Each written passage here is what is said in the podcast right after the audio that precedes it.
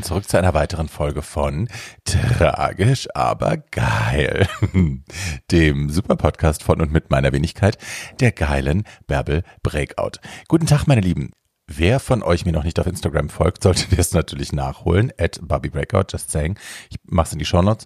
Ähm, aber darum geht's gar nicht. Ich hatte bei Instagram vor ein paar Tagen schon angekündigt, dass es äh, heute eine Überraschung gibt und die gibt es tatsächlich. Alle letzten fünf Folgen von The Divine Me sind nun online bei TV Now Premium. Ähm, sozusagen die zweite Staffel.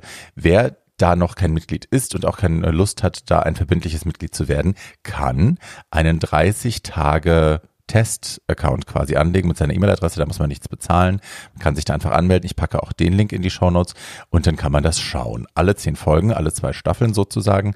Ähm, man kann auch die Shopping Queen nochmal schauen mit der Pempenko, der Stella Destroy, der Abcynthia und mir, ähm, was ja wirklich eine sehr, sehr, sehr schöne Sendung war. Und ähm, man kann auch zum Beispiel Prince Charming schauen, die neue Staffel. Die läuft dann da, bevor sie auf Fox läuft. So, das nur mal am Rande. Zu meinem heutigen Gast. Als ich den Apple-Deal eingetütet habe, als ich wusste, okay, ich mache jetzt mit bei Gesichter Deutschlands und die Kampagne dreht sich darum, wie geht es uns 30 Jahre nach der Wiedervereinigung? Wer sind wir 30 Jahre nach der Wiedervereinigung?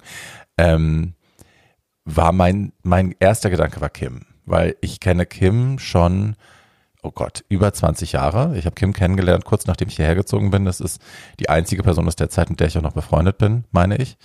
Ach nee, Anja. Ja, aber Kim habe ich vorher kennengelernt. Und ähm, genau, wir haben zusammen damals Berlin, also sie hat mir, mich so ein bisschen unter ihre Fittiche genommen, hat mir so ein bisschen die Clubs gezeigt, die Läden gezeigt, hat mich Leuten vorgestellt und war eine wirklich tolle Freundin.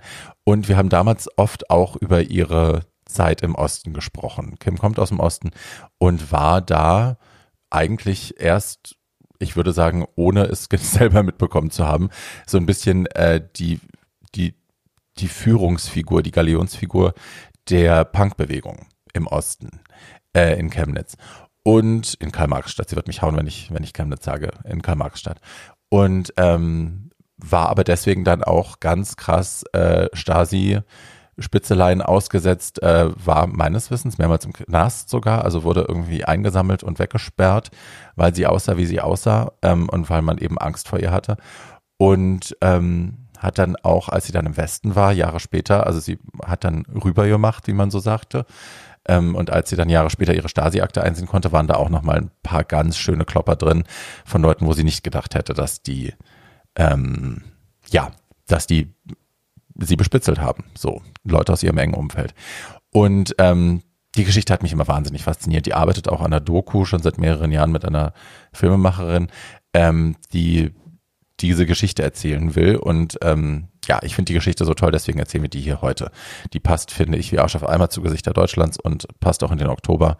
Und bevor wir alle anfangen, Halloween zu schreien, ist es doch, ähm, ja, ist es wichtig, dass wir auch so eine Geschichte erzählen. Deswegen ist heute die Kim bei uns und ich freue mich wahnsinnig.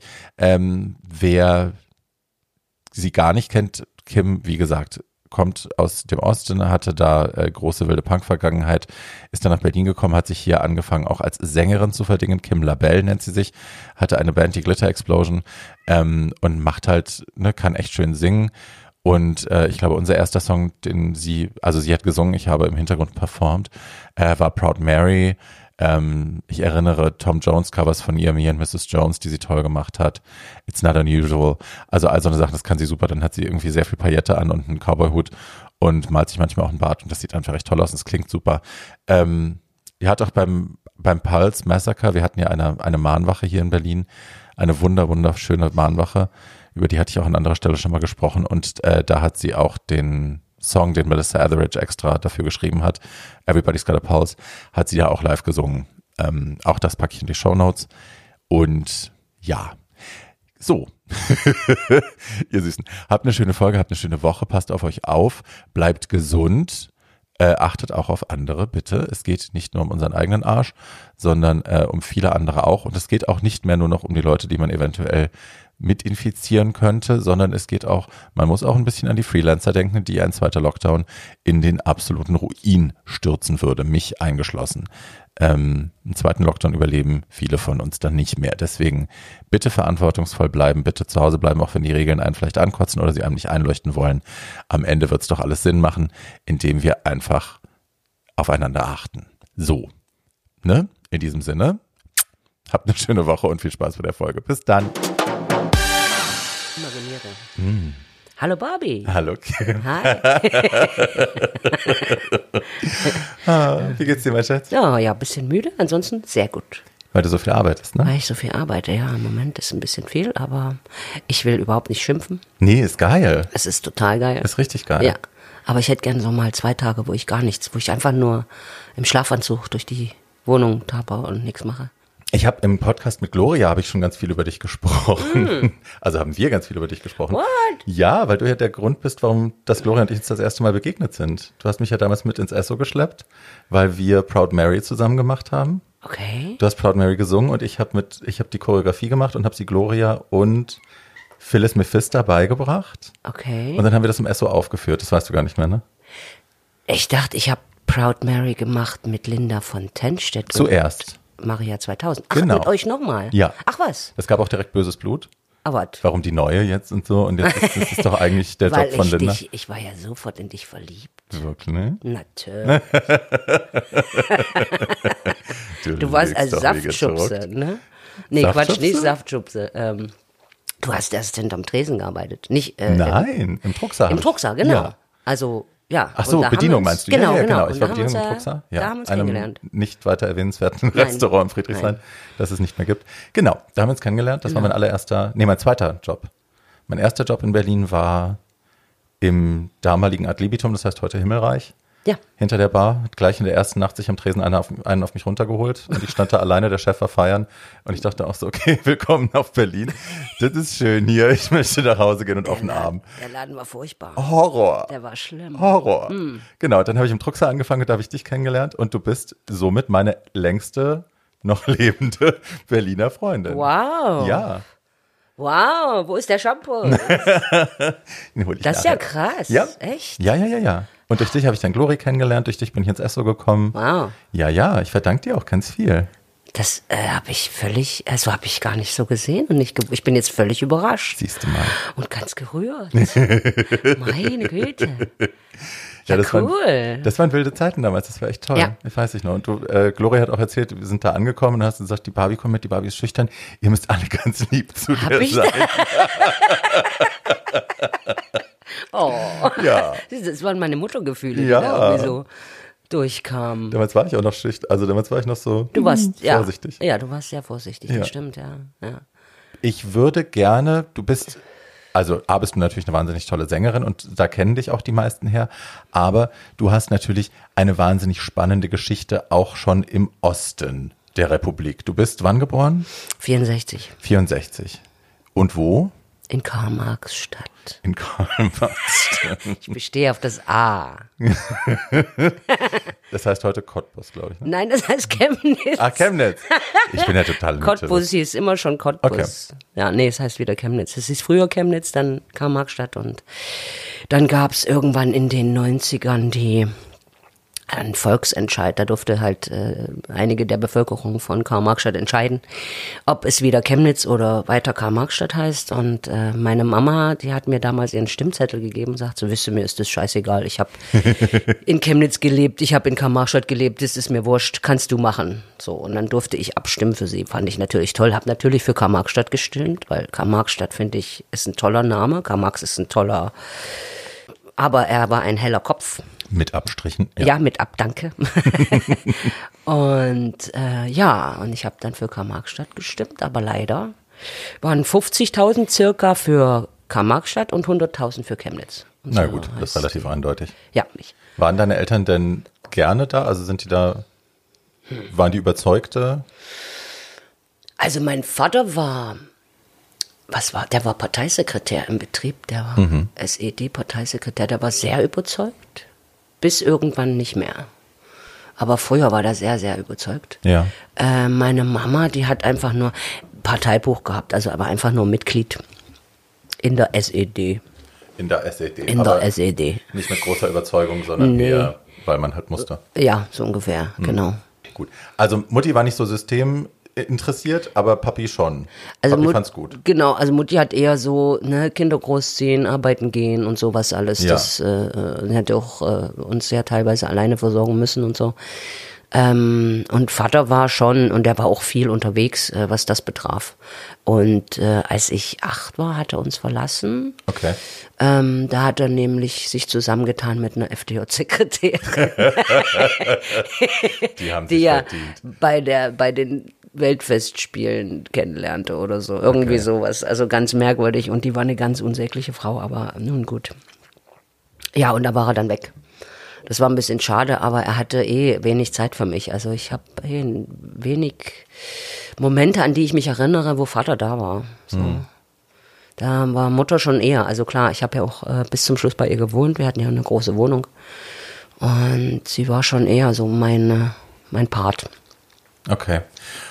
Gut, und dass sie dich alleine durchbringt, war das selten im Osten, dass so alleinerziehende Mutter, war das eine Seltenheit oder Damals nee. noch, also im Westen wäre das ja schon ein Ding gewesen. Nee, das war damals kein Ding im Osten. Nee. So. Also das Ding, was meine Mutter halt, wir sind, wir sind äh, vier Mädels gewesen und alle von einem verschiedenen Vater. Hatte die noch andere Hobbys? Oder? Also bitte. Sie hat, sie hat im Chor gesungen, in, in, der, in der Oper. Eine also bitte. Ja. Von ihr habe ich meine Stimme. Also, nee, meine Mutter war eine, war eine also ich liebe sie immer noch. Und ja, ähm, alles gut. Nee, sie hat halt immer gedacht, jetzt ist die große Liebe. Und jedes Mal war es das halt nicht. Mhm. Und ähm, wir sind halt alle Mädels eben auch so weit auseinander. Also meine große, meine größte Schwester, ich bin das jüngste äh, mhm. Kind, die große ist jetzt vor zwei Tagen 75 geworden. What? Das ist krass, ne? Die ist 19 Jahre älter als ich. Die könnte meine Mutter sein. Wahnsinn. Ja, meine Mutter hat mich auch spät bekommen. Mhm. Mit 42. Mhm. Da hatte sie ja auch, also als sie meinen Vater heiratete, war sie 42 schwanger schon und er war 27. Oh, wow. Ja, also von wegen hier Ashton Kutscher und ja, ja, ja, äh, Demi, Demi Moore. Moore. Haha, meine Mutter und mein Vater. Ja. She was a cougar. Ja, Peter und Ilse, du, ich sag's dir. Toll. Ja, ja. Das klingt aufregend, kindheitstechnisch klingt das aufregend, volles Haus irgendwie, viel Umstrukturierung, aber gute Erinnerungen so die ersten, trotz, trotz Vater weg oder so? Oder war es für dich eher anstrengend? Nee, es war nicht anstrengend, weil, wie gesagt, Vater war eh nicht so oft da und äh, irgendwann kam er halt ganz, ganz selten nur mal kurz zu Besuch oder ich bin halt zu ihm. Mhm. Das war jetzt nicht so, war jetzt nicht so schlimm. Irgendwie. Aber trotzdem habe ich ihn geliebt und ähm, ich weiß später dann, viel später, da habe ich mich dann mal mit ihm hingesetzt und gesagt, so Vater, wir müssen mal reden, ich habe da ein paar mhm. Fragen. Und dann hat er auch so, du darfst mich alles fragen.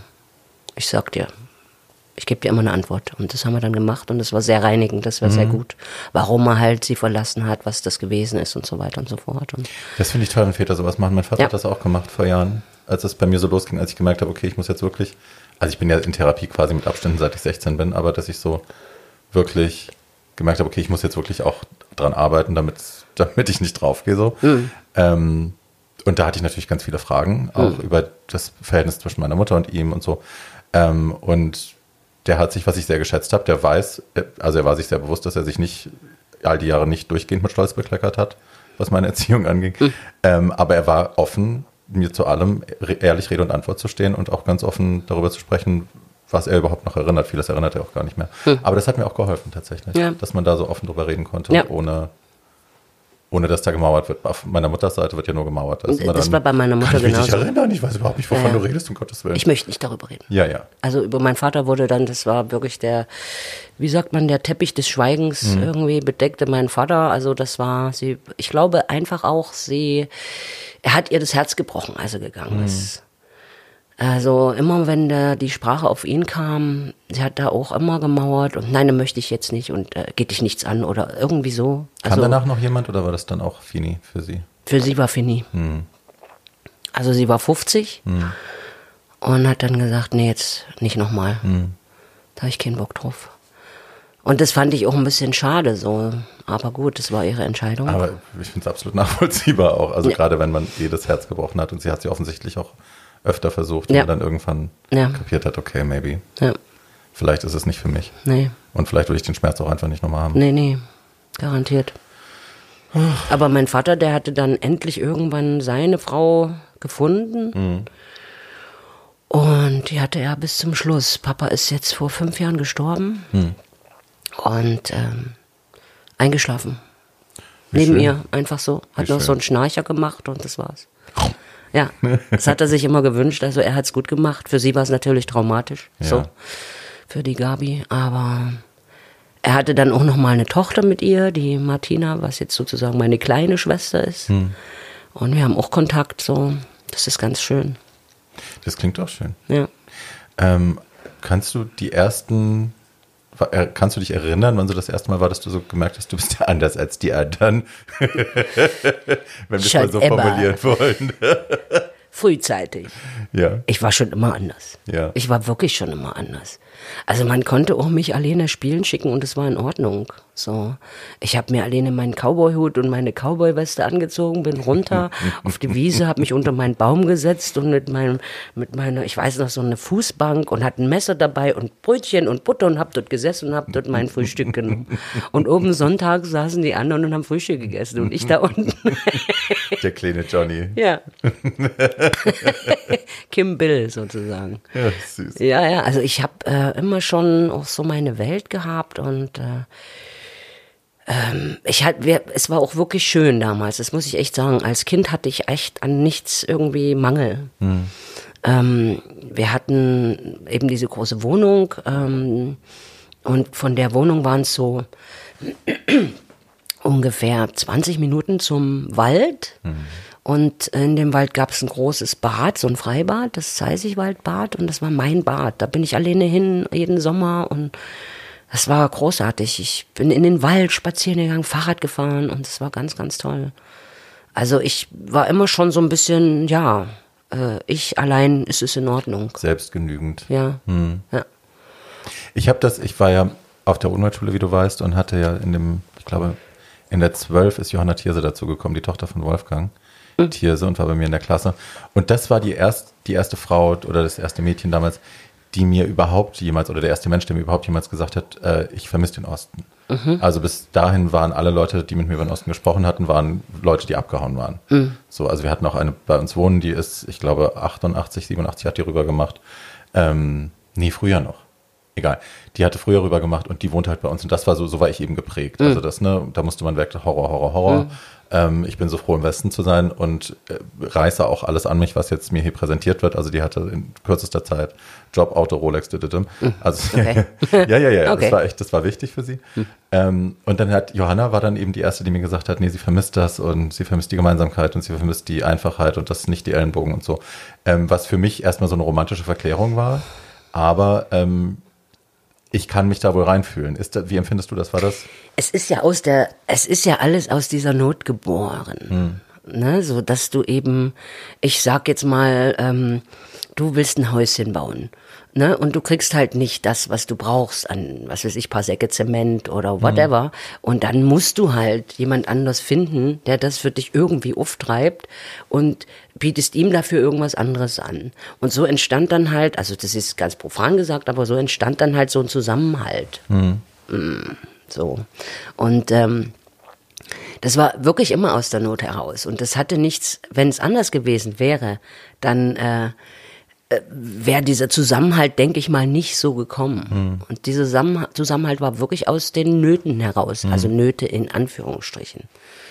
Ähm, klar gab es eine andere, klar war das auch anders, so, äh, aber ich kenne auch einige, die auch mit den Ellenbogen durch die Gegend marschiert sind und den, ja, klar, der Rest ja egal so, war. Da, es gab ja auch hierarchische Strukturen, ja, in denen man aufsteigen wollte und genau. auf der sicheren Seite stehen und ja. Das Auto früher bekommen oder was auch immer. Oskar, du machst das ganz toll, wie hm. jedes Mal. Das ist, hm. ja. ja, nun, das, das war's dann für mich mit dem Wasser.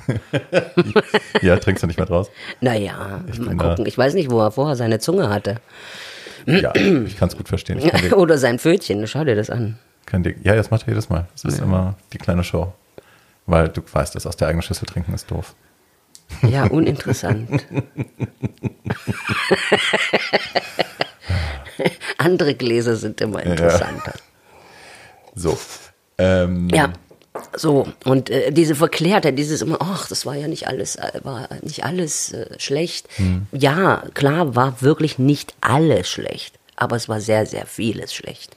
Ja. Und wenn du konfirm, konform, konform gegangen bist mit dem System und schön den Mund gehalten hast, dann hattest du ja auch nicht irgendwie, ne? Mhm. Dann ging das, dann dümpelte es äh, so durch die Gegend und äh, das System hat für dich übernommen, nachzudenken, zu planen, mhm. ne? War ja immer alles vorgeplant. Du bist in die, wenn du in die Schule gekommen bist, dann warst du Jungpionier, dann warst du dann später Thälmann-Pionier, danach kam die FDJ und dann die Lehre und, und, und. Das ist ja alles so wohl strukturiert schon mhm. dir vorgegeben worden. Also, und ähm, genau, und dieses, ach, es war alles, äh, war ja nicht alles so. Ja klar, wenn du den Mund gehalten hast. Mhm. So, aber sobald du angefangen hast, mal zu hinterfragen oder auch mal deine eigenen Gedanken zuzulassen ähm, oder auch Fragen zu stellen, mhm. dann wurde es schon gefährlich. So, also gefährlich noch nicht ganz, aber es, naja, aber es kam immer Eis drauf an. Dünner, ne? mhm, genau, so. ja, sehr gut. Wann, ja, genau. wann fing es denn bei dir an, dass du, ich weiß ja, du warst großer, großer, wichtiger Teil der Punkbewegung da auch in deiner Stadt und hast da äh, dir viel Unmut auch zugezogen mhm, ja. von, den, von den Obrigkeiten. Wann fing das denn bei dir an, dass du gemerkt hast, du willst auch, dass andere Leute das sehen, was, also dass du das auch visuell mit dir rumträgst, dass du zeigen willst, ich bin dagegen, hier nervt mich was, hier läuft nicht alles richtig? Mm, na, das war, also das ging, glaube ich, schon mit der achten Klasse so ungefähr los, wo du dann so ein bisschen mehr, also diese Staatsbürgerkunde und das ganze Gedöns, ähm, aber es ist immer nur, ja, der Sozialismus ist so toll und das ist alle und der Kapitalismus ist alles ganz. Ich meine, Kapitalismus an sich ist auch scheiße, ganz klar. Mhm, ne, so. Ähm, aber äh, dann hast du immer dieses einseitige Bild nur gehabt. Und das, das kann doch jetzt nicht sein. Wieso soll es denn so sein? Also dann wären doch gar nicht so viele Leute dort. Dann würden die doch von dort zu uns fliehen. So, ne? Mhm. Ähm, und dann fing, fing das natürlich auch an, dass ich mal nachgedacht habe und nachgefragt, Diskussionen mit Freunden und so weiter. Und vieles kam auch mit Musik. Mhm. So, und mit Musik kam natürlich auch Mode. Mhm. So. Ähm, wir hatten ja Westfernsehen, also wir waren ja nicht im Tal der Ahnungslosen. Mhm. Dresden war es ja was anderes, aber bei uns, wir hatten. Äh, Dresden ist das Tal der Ahnungslosen? Äh, ja, ja, ja, weil da es ist wirklich äh, Tal und die hatten halt keinen Empfang. Da kam nichts an. Da kam nichts an, ja. Also okay. was bei uns anders war. Und äh, dann hast du natürlich auch Westfernsehen geguckt und dann Dokumentation, was weiß ich, irgendwelche Berichte. Und ähm, dann tickert das natürlich auch. Ne? So, und äh, ich fragte dann halt auch nach, das kann doch jetzt nie alles sein. Und immer dieses FDJ und d, d, d, und also irgendwann war einfach klar, ich bin anders. Und wie gesagt, es kam ganz viel Musik und dann Texte übersetzen und lalala. Ähm, dann ging das los mit, ähm, ja, erst war ich so eine, so eine, so eine Hippie-Braut in Anführungsstrichen, so in der achten Klasse, so achte, ja. neunte Klasse. Und äh, auf Blues-Treffen und so, und da waren auch viele Leute, die eben auch gegen das System waren und man unterhielt sich und ähm, da machte auch die Kirche ganz viel, sowieso äh, machte die Kirche sehr viel, was, ähm, ich sag mal, Regimegegner betrifft, so betraf. Und und dann ging das halt weiter. Irgendwann war eben diese Hippie-Braut nicht mehr Hippie-Braut. Dann kam halt irgendwann so der, ja, musikalisch kam dann der Reggae und Ska. Und mm. da kam natürlich ganz schnell mm, der Punk. Der Punk ja. So, ne? Und dann kam halt auch der New Wave noch so ein bisschen mit reingemuschelt. Und dann ja, gucktest du halt, klar, ich bin ein Kind der 80er, Klamotten und mhm. so. Und dann war klar, okay, jetzt brauche ich unbedingt äh, eine, was weiß ich, erstmal nur ein schwarzes Jackett und ein weißes mhm. Hemd und einen dünnen, schmalen Schlips und ich will die Haare nach oben mhm. und ich will schwarze Schminke um die Augen und, und, und dann ging das halt peu à peu weiter bis zur Lederjacke und den DDR-Springerstiefeln. so. Genau. Und dann war klar, also äh, ähm, ja, äh, ich will, dass die Leute sehen, dass ich dagegen bin. Also mhm. das war wirklich so in dem Moment, wo ich die, meine Lederjacke anzog und Hand hinten drauf äh, war der Spruch, nur wer sich bewegt, hört seine Ketten rasseln. Mhm. Und das wollte ich halt, ja, das ist ein Statement, das ist ne, mein Empfinden. Mhm. So und da, da fing es dann halt an mit der Beobachtung von der Stasi und so weiter und so fort und äh, dem ganzen ähm, ja, immer wieder weggefangen werden und äh, ja, Interviews und lalala. Also, du warst im Knast richtig auch da, ne? Nee, ich war nicht im Knast. Äh, das blieb mir Gott sei Dank erspart, aber auch dadurch, dass ich eben der, der Ausreise zugestimmt habe, hätte ich das, also es wurde mir ja angeboten vom MFS, also vom Ministerium für Staatssicherheit, äh, es wäre besser für Sie und für die DDR, wenn Sie diesen Staat verlassen. Ah. Hm. Und dann habe ich nur gefragt, was soll ich dafür tun? Ja, Sie dürfen nicht drüber sprechen. Und ähm, drei Monate später war ich weg, war ich raus. Das ist jetzt aber ein richtiger Zeitsprung gewesen.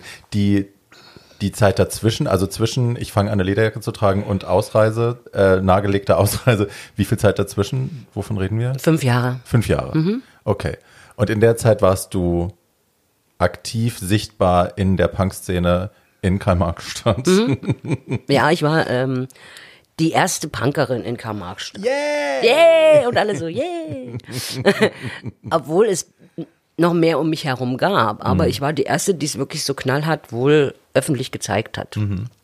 Und äh, ein Punk ist ja selten allein, ne, so nicht lang allein. Mhm. Und das ging natürlich auch noch ganz schnell, dass dann halt Leute um mich herum waren. Nicht nur Punks, sondern auch äh, eben, was weiß ich, also ich will sie jetzt nicht in Schubladen. Das ist auch immer dieses Ding mit diesen dämlichen Labeln und Schubladengedöns. Ich mag das eigentlich nicht. Mhm. Ähm, ich habe zum Beispiel Punkmusik mochte ich jetzt nicht so. Äh, ich habe dann lieber irgendwie, was weiß ich, zu Sister Sledge oder so getanzt. ne? äh, das ist doch nicht wahr. Das kann doch kein Punk sein. Tanz doch nicht zu so einer Musik. Und so. Aber doch, natürlich, also hallo, ne, ich bin ja musikalisch, so ist ja. es ja nicht, ne? Und dann waren halt natürlich eben andere Leute, die auch äh, Popper, die dann mit uns mit rumliefen oder irgendwelche New Romantics oder, also wie gesagt, wir mhm. labeln jetzt mal. Nee, aber das vermischte sich ja auch total. Das vermischte das sich total, so. ja. Also ich selber war auch so eine Mischung von oben bis unten. Ich hatte ja. ein Iro, aber ich hatte auch Dreads und ich hatte irgendwie grün, gelb, rot auf der Jacke und bla und aber alles angemalt mit Hippie und Blümchen. Also das war auch so ja. ein Hybrid. Ja, genau. Ja, ja, so kann man das, genau. Und wir waren halt eine hybride Gemeinschaft. Ja. So, und äh, ich war halt für die Stasi und das steht halt auch, Jahre später durfte ich meine Stasi-Akte mhm. einsehen und so, und das steht halt auch in der Akte, ich war der Inspirator. Du warst die Anzettlerin, die Anstifterin. Ich war der Inspirator, ja, mhm. einer Jugend, warte mal, jugendlich negativ dekadenten Vereinigung. Oh. Hm, dekadent, dekadent als Punk. Nice. Ja, ne? ja. Aber ich, womit, also was habt ihr denn, ihr habt doch nichts getan, ihr seid doch jetzt nicht irgendwo hingegangen, habt die Häuser angezündet oder habt irgendwie aktiv hm, versucht, das, das System brauchte man ja nicht. Das ist, es, es, reichte doch schon, dass du so rumgelaufen bist. Wahnsinn. Ja, es reichte schon, wenn du so auf die Straße gegangen bist. Also ich weiß, ich erinnere mich an eine äh, Begebenheit, da sind wir zum, zum Bahnhof gegangen, wir waren so acht und wollten Leute zum Bahnhof bringen oder jemanden abholen, auch mhm. Punks. Äh, das weiß ich nicht mehr genau. Jedenfalls, wir waren zu acht und plötzlich hielt neben uns, wir waren kurz vorm Bahnhof, hielt neben uns ein Barkass. Ach nee, erst war es ein Volga, also so ein richtiger großer Dienstwagen. Und da drin saß der, der Volks, also der Chef vom Volkspolizeikreisamt.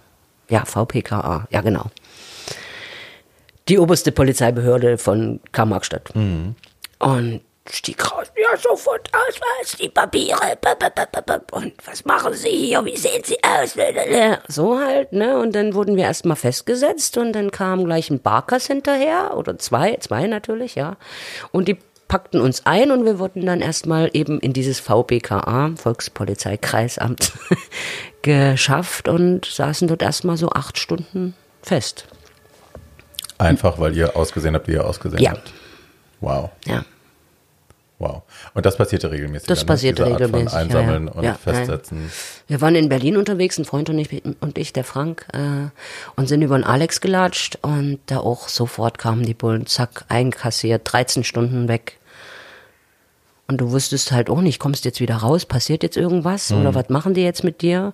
Wir waren ja auch blutjung, also du hast auch Schiss gehabt, klar. So. Wie viel wusstet ihr von den Knastsituationen? Gab es richtige Arbeitslager auch im Osten? Es gab ähm, für Jugendliche, ja. Ja. Ja. Wusstet ihr darum? Also war das? Jugendwerkhöfe. Oh, okay. ja, und Frank ist auch in diesen Jugendwerkhof gekommen. Mhm. Frank äh, ist so ein Seelenmensch von mir gewesen. Mhm. Und er, er hatte durch seine, also er war vorbelastet, seine Mutter hatte eine Psychose und er war vorbelastet und er wurde in diesem Jugendwerkhof äh, kaputt gespielt, also vergewaltigt und was weiß ich nicht alles. Und bei ihm brach die Psychose aus. Und er ist Jahre später, 98, ist er an an, also ich denke, es war der, die Mischung von beiden, äh, inklusive Medikamente an HIV und hm. äh, dieser Psychose gestorben. Okay. Äh, ganz toller, ein, ein so ein, oh Gott, ein, ein hübscher Mann, ein toller Mann mit, hm. Der war so kreativ, also es war irgendwie, der hat Klamotten gemacht, das war, oh, toll. Der war wie mein kleiner Bruder und das schmerzt hm. immer noch. Das glaube ich. Ja. Tut mir leid. Ja, und das sind halt, es, sind viele Menschen kaputt gespielt worden. Mhm. Nicht nur im Knast, sondern auch gerade auch im Jugendwerkhof. Aber davon, also das wusstet ihr, es war jetzt nicht so, dass das. Wir wussten, dass es Jugendwerkhöfe gibt und so weiter, aber damals, zu der Zeit war mir nicht bekannt, wie schlimm es dort ist. Mhm. Ich mache ja ab und zu mal, nehme ich ja teil an Geschichtscamps mhm.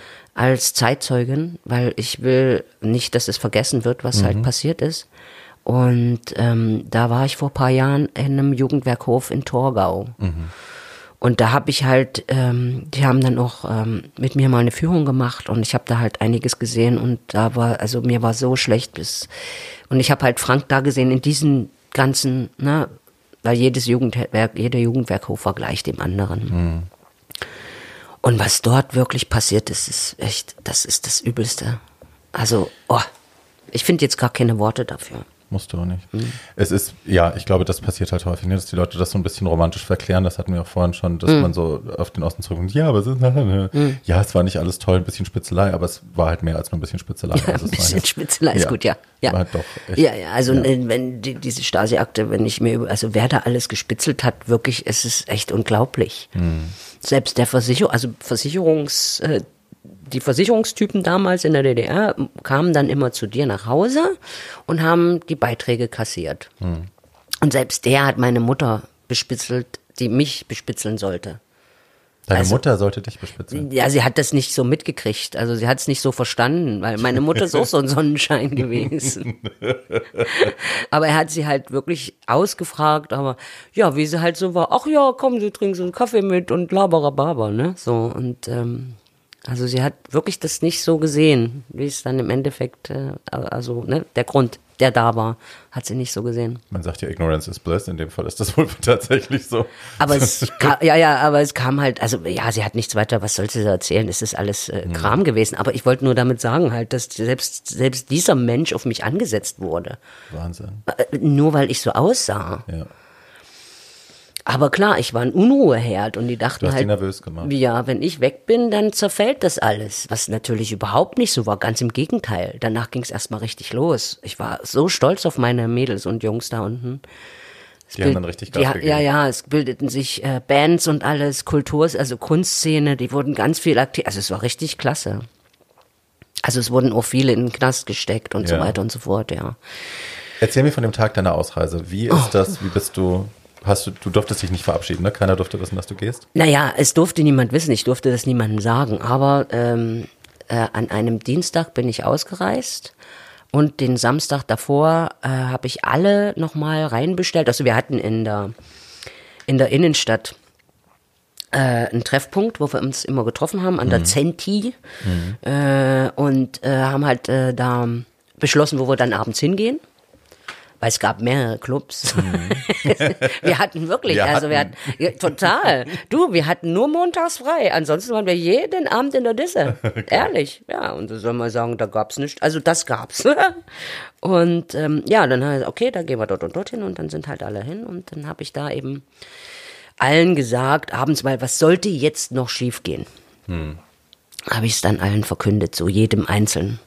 Und da gab's halt auch die verschiedensten Reaktionen. Freude und yeah, geil und Trauer und die eine ist, also das war eine krasse Situation, die eine ist un, un, ohnmächtig geworden, die ist umgekippt. Einfach Krass. so, zack, hat's die Beine wegge, ja. Krass. Und ausgerechnet eine, die mich dann, die mich aber bespitzelt hatte. Wollte ich gerade fragen. Mm, da ja. wusstest du ja auch schon, dass du bespitzelt wirst wahrscheinlich, ne? Ja, wir ahnten das also schon. ja klar, natürlich. Ausmaß, ja, ja. Das. ja, natürlich. Ja, ja, Und klar. du hast trotzdem kein Risiko gesehen oder das Risiko war dir nicht wichtig genug, dass du es. Ich dachte, was soll jetzt noch passieren? Nein, die hätten es doch einfach absagen können, sagen können. Gut, nee, die waren ja froh, dass sie mich loswerden wollten. Die wollten mich ja wirklich loswerden. Das mhm. war ja das Ziel. Und wenn ich es nicht gemacht hätte, wenn ich eben, wie gesagt, nicht zugestimmt hätte, dann wäre ich in den Knast gekommen wegen irgendwas, was ich nicht äh, mhm. begangen habe, oder halt ich wäre in die Psychiatrie gekommen. Oh. Und das steht auch in der Stasi-Akte als Befehl schon drin. Und als ich das gelesen habe, war mir dann schon ganz schön schlecht. Weil ich habe Leute gesehen, die in die Psychiatrie gekommen sind. Da kommst du halt dann auch nicht mehr raus. Dann kommst ne? du nicht mehr raus. Ja. Nicht mehr als das, was du reingegangen bist. Ja. Und ich hatte halt wirklich einfach, vielleicht hatte ich auch Schwein, keine Ahnung, aber was wollten sie denn noch? Sie wollten hm. mich loswerden. Ich habe zugestimmt. Es war, das Ding war schon gelaufen. Hm. Und äh, da, ja, mein Gott, Montagabend dann nochmal die letzte Party bei einem Freund, vermeintlichen Freund, der sich auch dann später als Stasi-Spitzel herausstellte. und ich hatte mich schon gewundert, warum der so viele Platten aus dem Westen hatte. Und äh, ja, und am nächsten Tag, dann ging's dann, wir waren nochmal mittags essen, so. Und dann habe ich mich verabschiedet von meiner Mama, habe ihr einen Schlüssel hingelegt. Oh, das sind echt, das sind hm. Szenen, die werde ich nie vergessen. Und, ihr wusstet ja nicht, wann ihr euch wiederseht, ob ihr euch wiederseht, ne? Ich, das Gute war bei Mama, dass sie ähm, damals schon äh, Rente bekommen hat. Die war, ja genau. Und ähm, sie konnte mich dann halt besuchen, aber es war ja natürlich erstmal wichtig, dass ich auch eine Wohnung bekomme und so weiter. Mhm. Und ich hatte ja auch nicht jetzt so eine Ahnung, was erwartet mich. Also ich hatte Freunde da, die schon äh, ein Jahr vorher, ein, ein Jahr vorher ausgereist waren. Und die empfangen, haben mich auch empfangen. Aber das ist ja trotzdem kein Trost. Mhm. So, ne? Und äh, ja, wir sind dann los, alle miteinander. Meine damalige Freundin, die ich ja auch verlassen musste. Und Freunde. Und dann zum Bahnhof. Und der ganze Bahnhof war voll mit meinen Leuten. Das war unglaublich. Das war ein Anblick, den werde ich wirklich auch nie. Hat sich so richtig eingemeißelt. Das war großartig. Und rundrum Stasi. der hast ja auch immer gut erkannt an ihren komischen Jacken oder Mänteln und so. Also einerseits wahnsinnig rührend zu sehen, dass da so viele Leute für einen kommen, um einem Lebewohl zu sagen. Ja. Das muss ja wahnsinnig rührend sein. Und andererseits ja. dann auch wieder, dass du siehst, ah, jetzt wirklich ja. Zeit zu gehen. Ja, ja, so. ja, ja, ja, ja, ja. Und dann Geschenke noch bekommen und ach, was weiß ich nicht alles. Musste überall noch irgendwelche Sachen unterschreiben mit Widmung und oh Gott, das war oh. ganz herzig. Und dann sind wir halt losgefahren und der Zug brauchte damals, glaube ich, vier, viereinhalb Stunden. Und mein, äh, mein Neffe, ja, mein Neffe, der war auch mit dabei. Und hat die ganze Zeit aus der Metropa immer Bier, Nachschub, Nachschub. also, wir haben ziemlich getrunken. Aber ich wurde und wurde nicht betrunken. Es war ganz, es war, mhm. ach, das waren Gefühle, die, boah, die möchte ich nicht nochmal haben, die wünsche ich wirklich niemandem. Dieses, du weißt eigentlich, dass du die Leute nie wieder siehst. Mhm. So. Es sei denn, die stellen halt einen Ausreiseantrag. So. Oder man trifft sich in Tschechien, was wir ja dann auch gemacht haben ab und zu, aber. Welches Jahr war das? Sag mir das kurz. 85 im 85, Sommer. okay. Und da war ja noch, da stand noch nicht am Horizont, Ach, dass irgendwann die Mauer fällt. Wenn niemand Nein. gesagt hätte, du tickst ja wohl nie richtig. Ja. Nee, das war damals überhaupt nicht, in, noch nicht mal in Aussicht. Also, mhm. das war undenkbar. Und es hieß halt für immer. Mhm. So. Und ja, dann sind wir halt nach Berlin rein zum Tränenpalast, also zur mhm. Übergangsstelle Friedrichstraße und dort haben wir noch eine Weile gestanden und gequatscht und ja, und dann habe ich mich verabschiedet.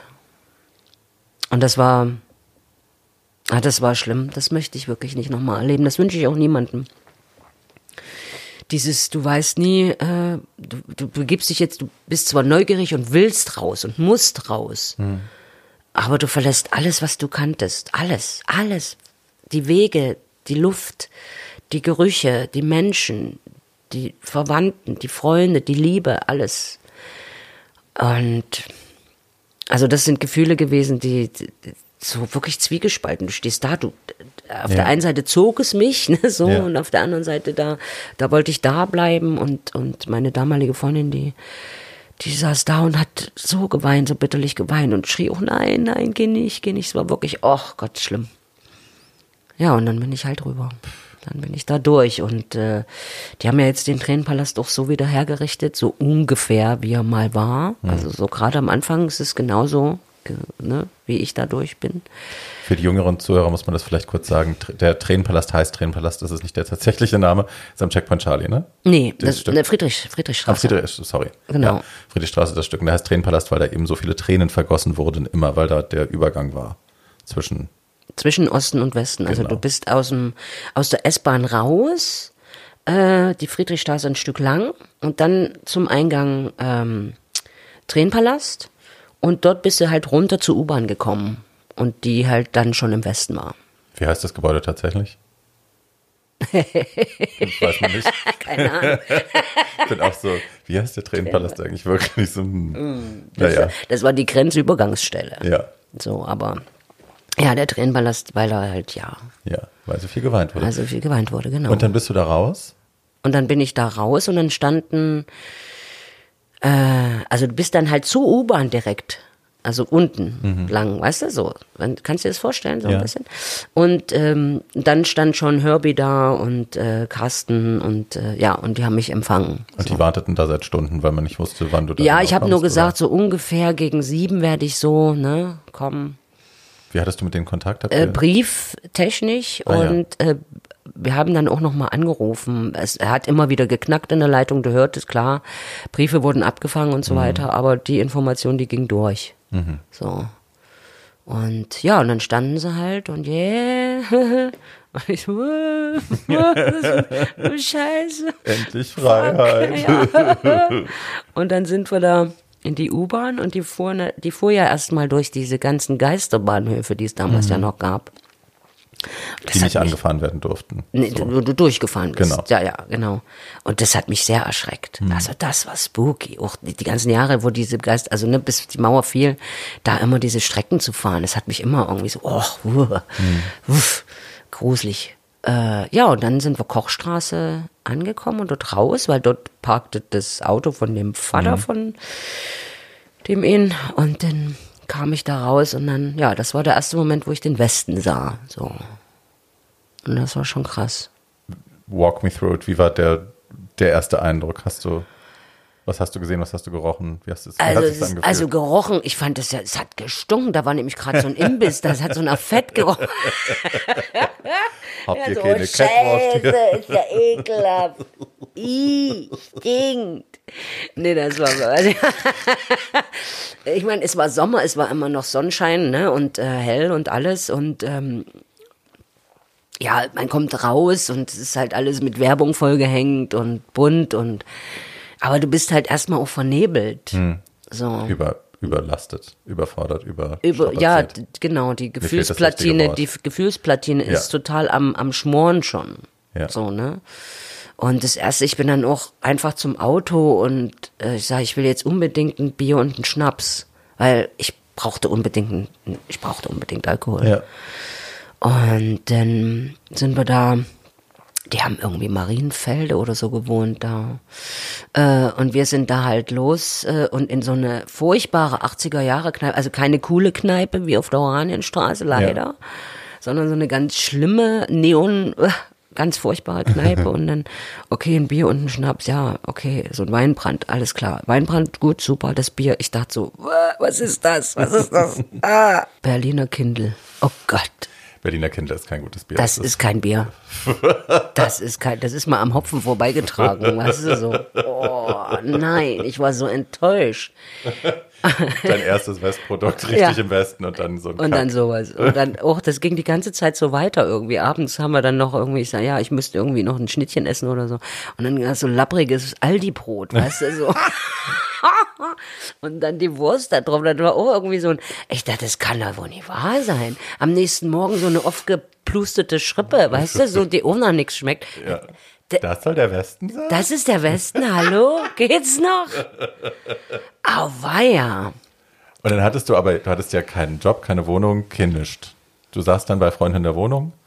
Und wusstest erstmal nicht, wohin mit dir? Naja, äh, man muss sich, na, man muss sich erstmal, ne, man kam rüber und dann hattest du gewisse Zeit, Zeit, dich anzumelden, so dass die halt wussten, dass du da bist. Ja. Sprich, du musstest halt nach äh, Mariendorf, war das Mariendorf oder Marienfelde, wo dieses große ähm, Übergangsheim, Auffanglager war. Also du musstest dich halt anmelden mhm. und zwar eben in diesem äh, Auffanglager. Marienfelde, Mariendorf, verdammt, ich weiß es nicht mehr. Egal.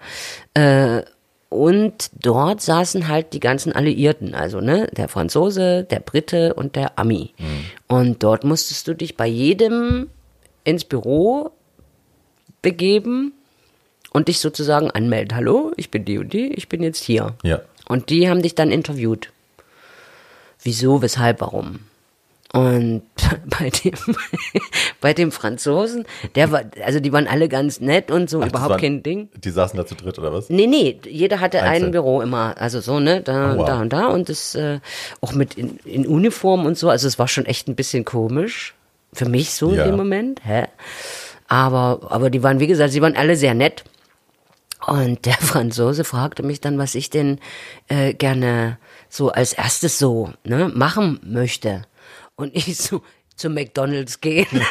Und der Franzose. zu dem Franzosen. Oh, bei den Blick werde ich nie vergessen. Oh Gott. Ja, ich weiß auch nicht, wie ich auf den Gedanken kam, das zu sagen. Aber irgendwie hatte, ja, ich wollte jetzt mal, ich will jetzt endlich mal wissen, was das für ein Scheiß ist, was ja. man da isst und so. Ähm, haben wir dann auch gemacht und oh Gott, das war enttäuschend. Aber gut, egal. wie so viel. Kulinarisch erstmal die totale Vollpleite. Total. Fuck. Total. Total. Es hat ewig gedauert, bis ich mal ein Bier gefunden habe, was mir geschmeckt hat. Mhm. Und als ich dann später meine Wohnung auch hatte äh, und meine Mama mich besuchen durfte, äh, die hat mir dann immer ein Care-Paket mitgebracht. Ja, ja die hat oh. immer mir vier Flaschen Bier also so ein Trolley habe ich ihr dann geholt, vier Flaschen Bier, ein Brot, Brötchen, äh, ein Paket Kuchen, ein Paket Wurst. so ist sie dann vom Osten in den Westen. und die, also jedes Mal, wenn sie hat irgend so ein äh, ja Grenzbevollmächtigter da so, ja, also das kennt man ja eigentlich andersrum. Ne? Und sie war immer ganz stolz. und das war immer ein Fest. Oh, das war ein Fest, wirklich. Aber es, du hast jetzt gesagt Auffanglager, also da, da gab es auch Leute, die da dann geblieben sind quasi. Ja, ja, also die das keine war Kontakte dies, hatten im Westen. Genau, das war das große Auffanglager, äh, wo viele auch gewohnt haben, monatelang, mhm. je nachdem äh, bis sie halt eine eigene Wohnung hatten oder wenn sie halt nur Zwischenstopp in West-Berlin, dann halt mhm. ne, rüber. Es gab auch in Gießen zum Beispiel ein Auffanglager, es gab einige. Mhm. Und später, als dann die Wende war, oder kurz vor der Wende, wurde das wieder genutzt für die Ostdeutschen, also die alle mhm. rüber wollten. Das war, die waren ja dann auch ganz überfüllt und so zu der Zeit. Äh, ja, und da musste halt, nehme ich erstmal hin, um eben zu sagen, hallo, ich bin hier, so, mhm. ne, dass du angekommen bist und nicht irgendwo, ne, weggerutscht. Mhm. Und du hast dann auch äh, alle Parteien konntest du anlaufen und hast dort Gelder bekommen. Du hast halt Unterstützung erstmal auch bekommen und so weiter. Viele äh, äh, haben sich ähm, krank schreiben lassen. So, es gab so zwei Psychologen in Berlin, äh, bei denen du dich äh, krank schreiben lassen konntest, mhm. wenn du aus dem Osten kamst.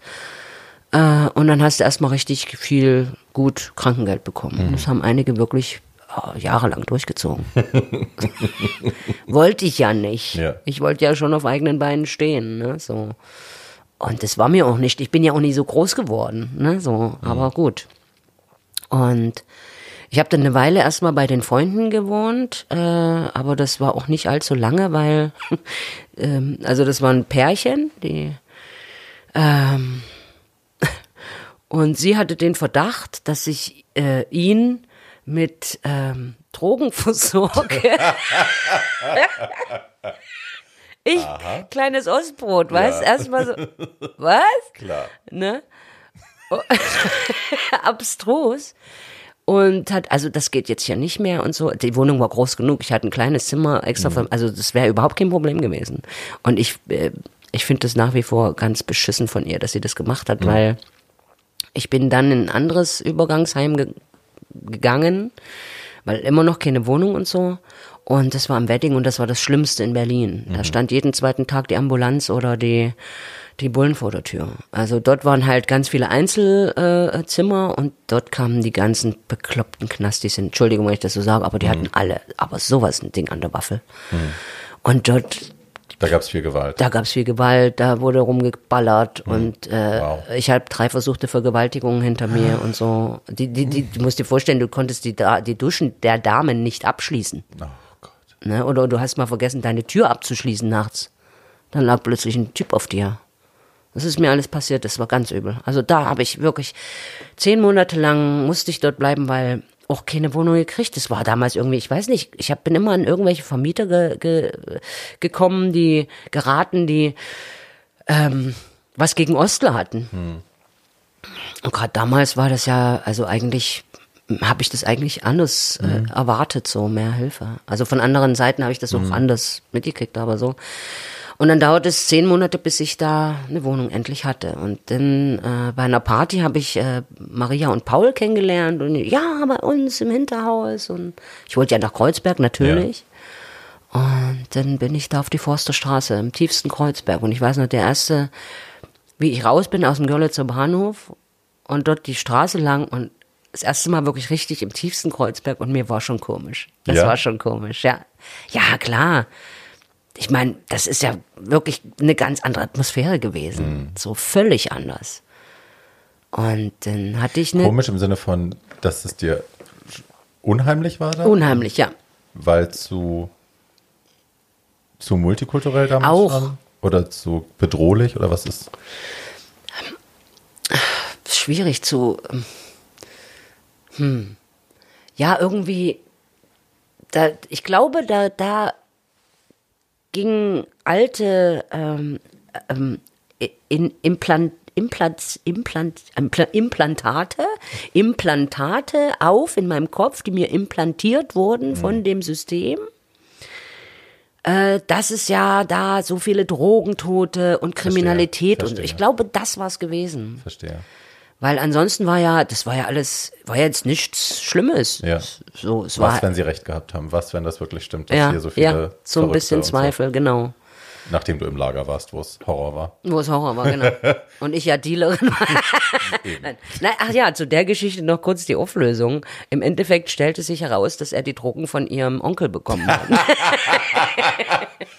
Tja. Ja. Wie ja. hieß er?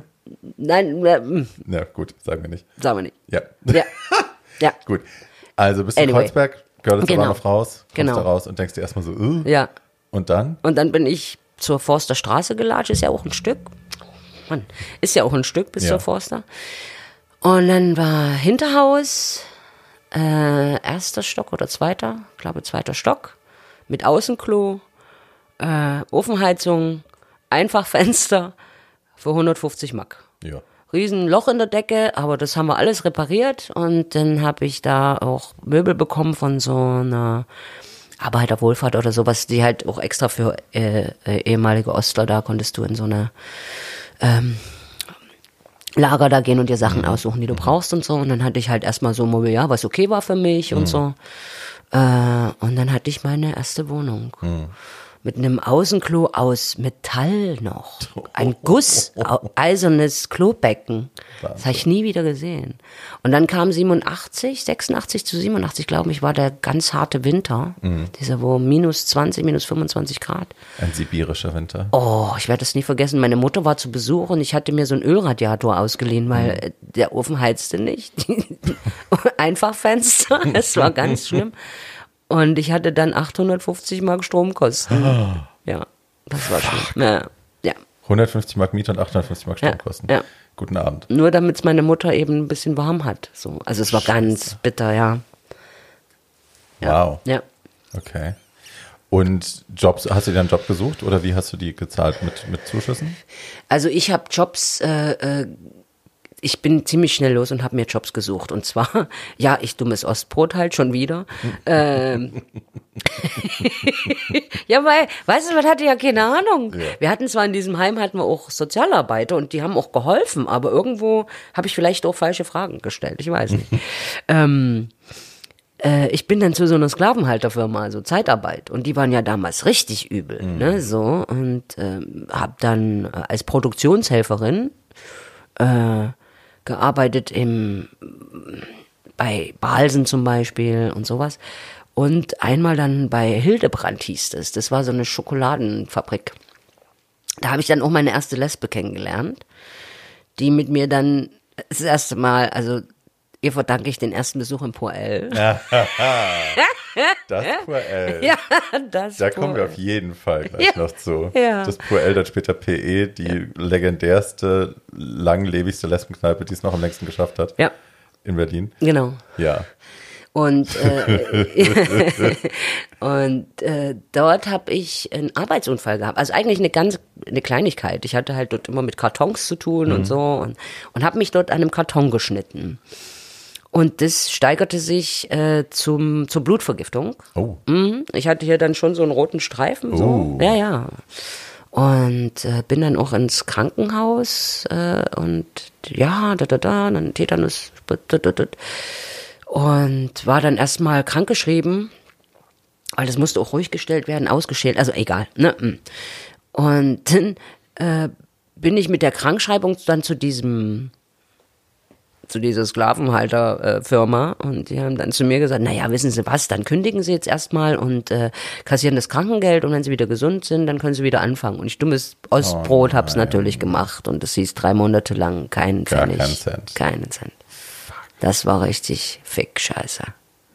Bah. Hm. Aber das erinnere ich noch total gut. Also wir hatten ja damals, ähm, wir hatten diese eine Frau, der wir eben geholfen haben, die, die rübergemacht hatte, die wohnte dann bei uns. Und also A erinnere ich, dass man sich damit so brüstete. Also man brüstete sich damit, dass man quasi im Ossi hilft so. Ähm, ja, okay. ja, so wir, wir sind feine Leute, wir, wir, wir halten ja hier, ne? wir kümmern uns.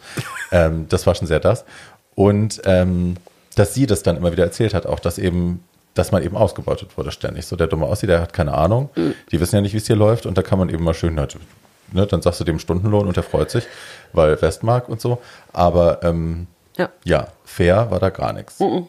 So, und das war eine Erfahrung, die sie immer wieder machte, glaube ich. Und das war auch das, was sie dann, denke ich, sehr geprägt hat, auch im, im Umgang mit dem Westen und mit der Ernüchterung auch, ne? dass mhm. man hier so ankommt und dann merkt, ach nee, man wird tatsächlich ausgebeutet hier sehr schnell. Ja. Und die Leute verkaufen einen für dumm, wenn sie können. Und fair behandeln ist dann eben doch nicht. Mhm, genau.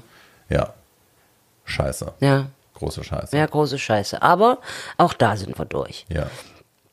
Wie gesagt, ich hatte dann auch diese Wohnung und ab dem Moment änderte sich einiges. So, mhm. ne, ich habe dann von der SFE gehört, von der Schule für Erwachsenenbildung und dachte so, ach Mensch, Abi nachholen und dann vielleicht da Warst du wie alt? Na, hm, warte, das war 86, 22. Okay. 22, 23 mhm. so. Ähm, ja, 23. So. Na egal. Ähm, ja, und dann dachte ich so, dann kannst du ja vielleicht studieren. Ich dachte so Psychologin oder so, das mhm. mir, konnte ich mir gut vorstellen für mich. Und ähm, habe dann mich dort eingetragen und äh, ja, Frauenklasse, da wie geil, wie spannend. Nur Frauenthemen. Mhm. Oh Gott, das war graus.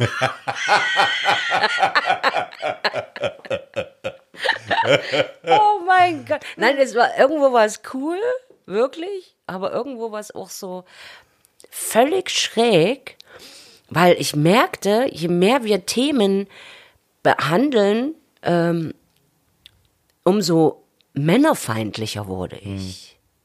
So wirklich bis, bis richtig so ein Hass in mir aufkeimte. Und ich dachte, das möchte ich nicht. Hm. Ich will nicht hassen äh, ich mag die jetzt zwar nicht jetzt sonderlich, also so nicht, so, aber sie sind ja wichtig, die müssen ja da sein. Ne? Und wenn es zum Möbel tragen ist, ist egal. Nein, aber das war echt krass. Ich hatte dann so einen Tunnelblick plötzlich. Mhm. Und ähm, hab dann auch irgendwann, ach ja, gut, okay, man muss dazu sagen, ich wartete ja auf meine damalige Freundin, die ich ja verlassen musste. Mhm. Und äh, sie kam dann tatsächlich auch nach so na, zweieinhalb Jahren ungefähr, zweieinviertel wow. Jahr habe ich gewartet auf sie. Und dann kam sie und ich hatte auch eine Wohnung gefunden auf der Reichenberger, so, die für uns super und alles, ne? Alles immer im Kiez. Ja. Und war einen Monat da und verliebt sich in meine beste Freundin. Ah. Und das war, das war, das war wirklich hart. Das war richtig hart. Also diesen Liebeskummer werde ich wirklich nie vergessen. Das war der schlimmste, den ich je hatte. Ja, musst du dir vorstellen, ne? du hast zweieinhalb Jahre oder so, wartest du und ach, ne? Ja. Wolkenkuckucksheim da oben im Kopf, ja. ne? Und ach und wir und da da da und. Und die wird sie auch an Gelegenheiten nicht gemangelt haben und die hast du alle ausgeschlagen. Na, eine habe ich, war, man ist ja auch, ich fühlte mich ja schon ein bisschen alleine. Man muss so. ja auch essen, quasi. Man muss ja auch essen, ja, und trinken und so, jawohl. Nein, wir haben uns ja ab und zu mal in Tschechien getroffen und mhm. so. Ähm, aber das waren ja immer mal ein paar Tage nur. Mhm. Und, ähm, du wusstest doch nie, kommt sie durch oder kommt sie nicht durch. Also es gab auch Leute, die zurückgeschickt wurden an der mhm. Grenze und ich saß dann in Karlsbad und habe gewartet. So. Ja, und dann war es, wie gesagt, dann war sie da und einen Monat später war sie weg. Und das war wirklich Hölle. Also da bin ich echt durch die, durch nochmal so eine Hölle gegangen. So drei Monate lang habe ich mich nur von Alkohol ernährt. Mhm. So. Ich sah aus, ich habe in schnellster Zeit zwölf Kilo abgenommen. Äh, ich sah wie so ein Zombie, also wirklich ganz schlimm. Meine Katzen haben natürlich auch gelitten ja. und alles um mich herum. Und irgendwann habe ich, nachts bin ich aufgewacht und habe meine Mutter in der Ecke sitzen sehen. Hm. Und die hat mit mir gesprochen und gesagt, das geht so nicht weiter. Ich sehe die noch echt so sitzen. Hm. Das, äh, und da habe ich gesagt, nee, es geht wirklich jetzt nicht so weiter. Du musst jetzt, du musst jetzt irgendwie die Reißleine ziehen. Du musst jetzt irgendwie, sonst gehst du kaputt. Hm. Wirst du verrückt. Und mit Hilfe von Freunden, peu à peu, kam ich dann auch wieder, sah ich wieder die Sonne, so. Und dann trat auch schon die nächste Frau in mein Leben und das war dann, dann wurde wieder, dann wurde alles gut. Hm. Ja. Ja. Wahnsinn. Ja. ja, es ist lustig, ne? Dieser, ich hatte, ja, wann war ich das erste Mal in Berlin? 94? 94. Und hatte, war dann immer bei meiner Freundin Anne, die kennst du ja auch noch zu Besuch. Hm. Und hatte mich da auch verliebt in Rüdiger irgendwann im Sommer hier und habe dann auch, ich hätte ja noch zwei Jahre auf der OSO gehabt, auf dem Internat, und habe dann da auch äh, alles abgebrochen, habe meiner Mutter einen, einen langen Brief schreiben lassen, dass ich psychisch bla bla so und so belastet bin, ich kann nicht mehr zur Schule zurückkommen, weil wir hatten ja einen Vertrag bis Ende des Jahres, den sie hätte zahlen müssen. Hm. Ähm, und bin dann da raus und bin im Sommer nach Berlin umgezogen.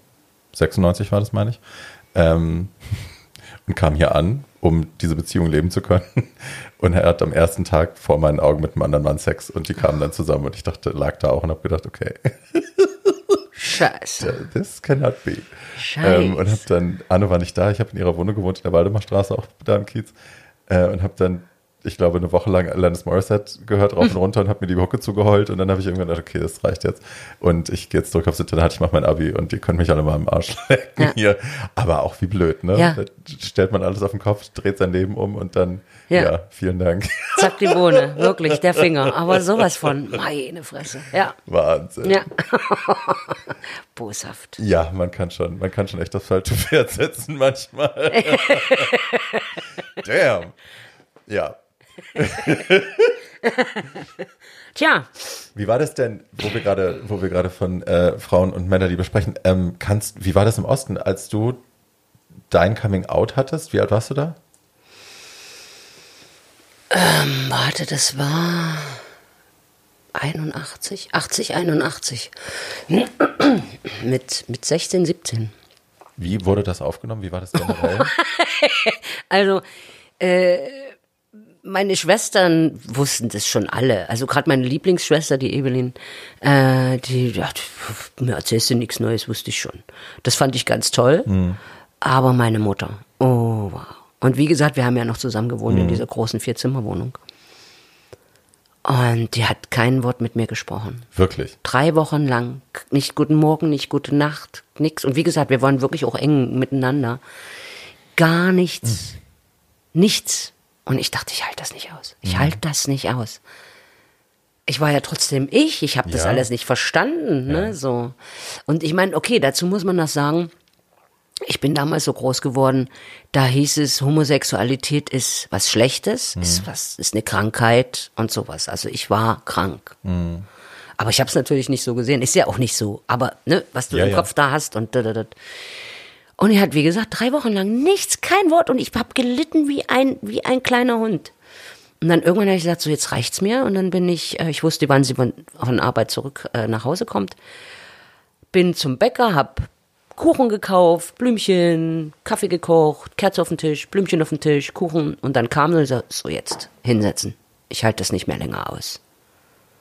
Hm, sag, komm, jetzt setzen wir uns hin. Und dann habe ich ihr hab ich gesagt, was ist mit dir? Warum bist du so? Ich bin doch trotzdem noch deine Tochter. Und ich habe dich doch trotzdem noch ganz sehr lieb. Mhm. Und dann fing sie an zu heulen. Was habe ich falsch gemacht? Oh Gott, immer diese Frage. Ja, ja. Immer diese Frage. Ich du hast gar nichts falsch gemacht. Ich hatte die schönste Kindheit, die ich mir vorstellen konnte. Mhm. Es ist alles gut, es ist nicht deins. So. Ich sag, guck mal, Delfine sind auch so. Das wusste ich damals schon. so. Das ist Westpropaganda.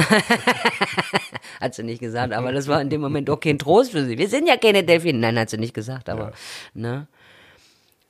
Es war ein Geheule und es war ganz schlimm und sie gab sich so viel Schuld und ich konnte nur reden, dass sie nicht schuld ist und dass ich ja auch nicht, ich kann mir es ja nicht aussuchen mhm. und und sie will doch, dass ich glücklich bin und ich kann nur so mhm. glücklich sein und das war ja auch ein Ding, bis ich das erstmal herausgefunden habe. Mhm. Und als es dann, als ich es wusste, war es natürlich erstmal schockierend, aber auf der anderen Seite war es ja auch so erleichternd. Oh mhm. Gott, ich weiß endlich, was ich bin.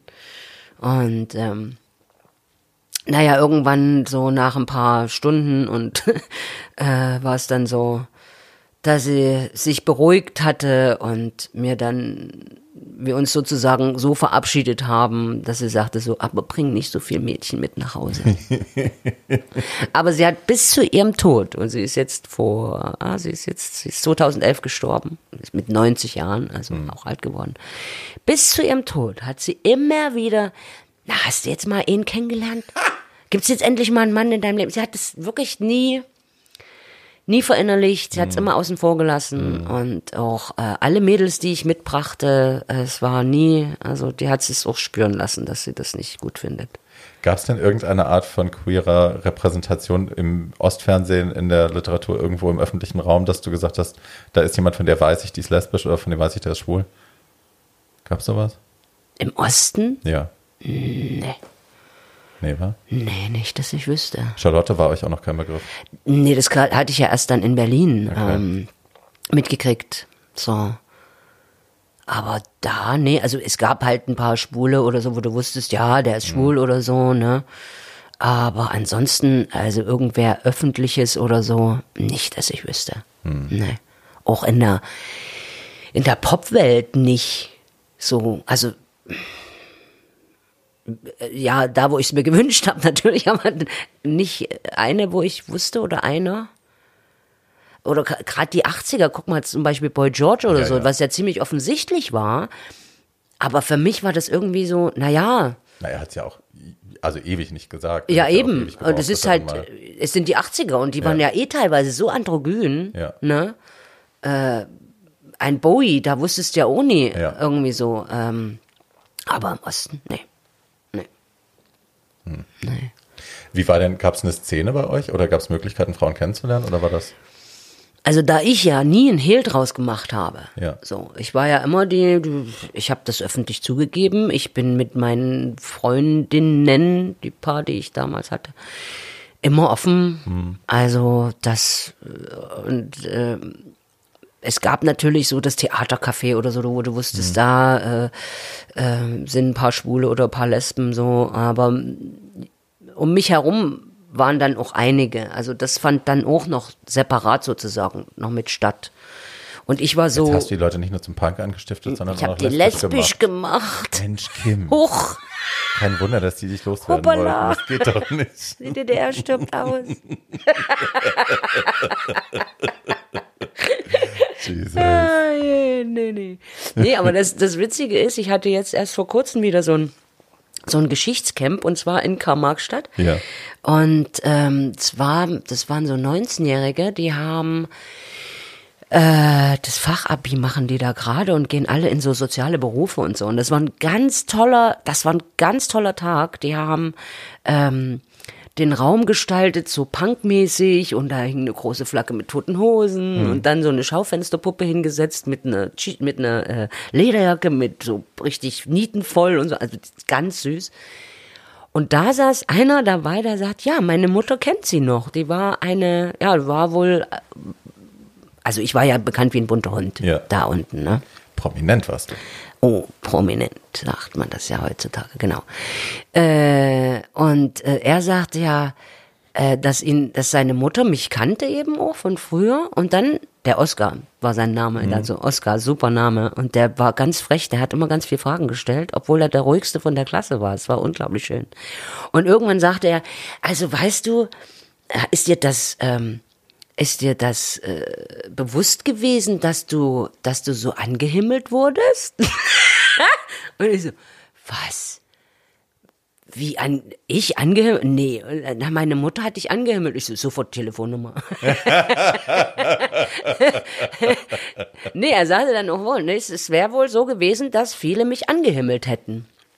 Ist mir nie aufgefallen. Also habe ich, ich meine, es ist, war natürlich cool. Ich, wie gesagt, Kim, ja, jetzt kommt die da rein. Ah, da kommt mal, da kommt Kim mit. Da, da, da. Das mhm. war natürlich klar. Es war mhm. auch toll. Ich war sau cool. Mhm. Und das war ein tolles Gefühl.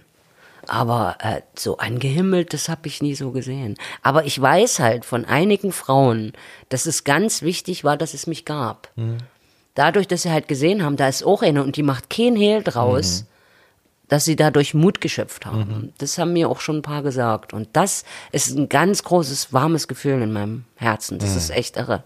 Das habe ich ja auch nicht gewollt, also nicht ne, so forciert oder so, ja. sondern das äh, einfach, weil ich so war, wie ich war, war das sozusagen ein Nebeneffekt. Und den finde ich richtig cool.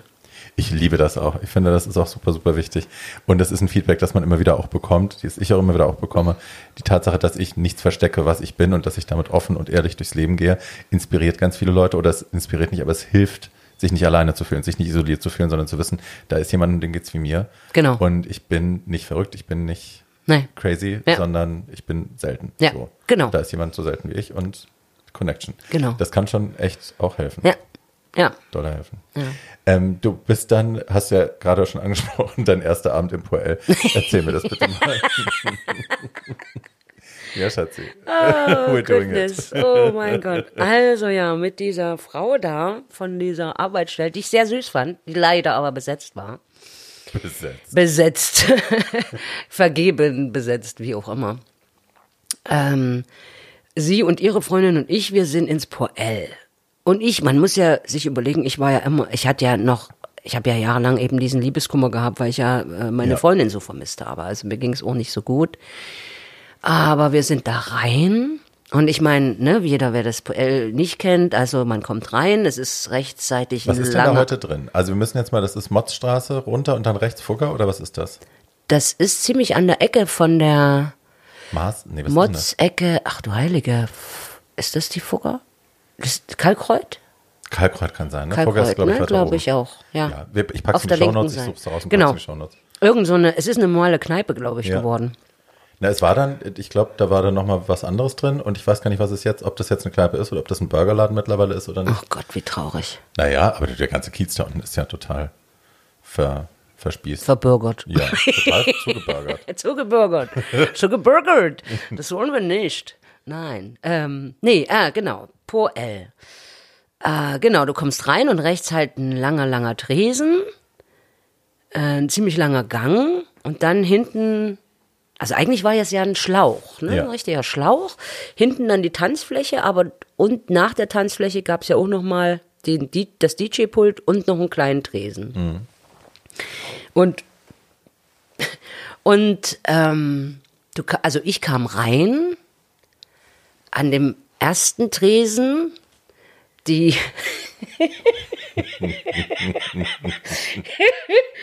die oh Gott, was nee, das ist ich habe gerade ich sehe es gerade vor mir. Rechtzeitig die äh, Sparkassenangestelltinnen-Fraktion und geradezu Tanzfläche und der hintere Tresen die Trackerlesben-Fraktion. aber wirklich voll im Klischee. Ja. Kariertes Hemd, Jeans, Westernschuhe und ein Schlüsselbund. Ja. und die Damen, ne, äh, die Sparkassenangestellten, hochtopierte Haare, Kostümchen und immer, also Femme, ne, Femme total, totale, totale Trennung. Toll. Und das war ich ja überhaupt nicht gewohnt, weil bei uns war alles durcheinander. Ne? Ja. So. Ja. Und ich dachte, du Heilige, weder die eine Geschichte noch die andere Geschichte mhm. ist irgendwas für mich. Also das war, Ich war todtraurig. Also nicht nur, dass es schlimmes Bier gab und hässliche Brötchen und labberige Schnitten. Es gab auch nur nichtssagende Frauen. es war ein Drama, dieser Abend war ein totales Drama. Gab es eine Schlägerei? Nein, es gab ein Geschubse, aber keine Schlägerei. aber ich habe schon Schlägerei da ja auch. So. Ich, hab, ich war ja, also. um die Ecke war ja die zwei. Ja. Die war ja auch noch ganz, die, die hatte wieder die, das andere Klientel, ja. eher das alternative Klientel. Ah. Das war interessanter. Ah. Ja. Na, weil ich, kennst du Isabel noch, die auch Fassbinder gedreht hatte damals? Die ist heroinabhängig, ist gestorben vor ein paar Jahren. Müsste ich ein Bild sehen. Kennst du bestimmt. Ähm, und die hatte eine Zeit lang im, im PE dann oder im POL, weiß ich nicht mehr, in einem, also ist der gleiche Laden, aber welche Inkarnation, die Tür gemacht. Und die hatte halt jeden Abend so Schlägereien da. Und man sagt, also bei uns gibt es einen Abend Schlägereien. Und ich war so, was? Hm. Also im Schwulenladen gibt es keine Schlägereien. So, hm. nö, die Lesben, die hauen sich. Hm. Und, auch, und irgendjemand sagt dann auch, der Laden hätte deswegen zumachen müssen, was ich nicht glaube, aber maybe it is true. Aber ja, es gab halt immer irgendwie Keile. So, hm. ne? Also es gab oft Keile. Es gab auch oft äh, im Osten, das war ja auch so. Also da hast du schon gemerkt, so, und ich war, ich war sonst, ich war kein Schläger. Wir, ja. Aber wir mussten uns ja auch häufig wehren, ja. weil wir wurden ja als Punks auch sehr häufig angegriffen. Ja. Sehr heftig. Ja. Äh, war das damals, das waren noch keine erklärten Nazis, dass man einfach dann engstirnige Arschlöcher oder engstirnige vom Westen? Schon? Nee, nee, ich, nee, äh, äh jetzt rede ich gerade vom Osten. Ja. Nee, engstirnige Arschlöcher, ja. Äh, mit Nazis, also wir, es gab ein paar, aber das war jetzt wirklich so, ich kann mich da überhaupt nicht dran erinnern. Hm. So, das kam auch erst ein bisschen später, als ich schon weg war, wurde ja. das noch massiver. So, ja. also dann trat es wirklich mehr zutage. Ja, und nach der Wende dann massiv. Und, ja, ja, ich meine, Nazis gab es da immer schon und Rechtsradikale. Hm. Sie traten halt nicht so auf oder du hast es denen nicht so angesehen, hm. ne, so. Aber diese, die äh, die uns da angriffen, das waren wirklich einfach wirklich engständige Arschlöcher. Ja. Also da gab's die schlimmsten, da gab's richtige fette Schlägereien. Ja. Also einmal eine ganz große Schlägerei im Bus, der ganze Bus musste dann geräumt werden und wir ganz, oh je. Aber wir haben nicht angefangen, wir haben uns wirklich einfach nur gewehrt. Ja. So. Aber wer wurde dann abtransportiert? Das ja, ja, waren, ist ja klar. Ne, ist logisch. Wie heute. Mhm, ja. Genau. Ja, genau. Heute. Da hat sich so. nichts geändert. Nee, da hat sich nichts geändert. Ja, und einmal war es halt, also eine, die erste, die erste heftige Geschichte, das war wirklich, da war ich 16, war noch in der Lehre und wir waren aus, wir waren zu sechst, so drei Mädels, drei Jungs und ähm, sind ins FZ und so eine Baracke gewesen, war ganz coole Disse und sind rein und dann, es gab so eine Clique von Typen, die machten uns die ganze Zeit an, hm. rempelten uns an, kippten mal kurz Bier über uns oder, also die ganze Zeit. Und wir waren echt, wir waren 16, 15, 16, hm. alle miteinander.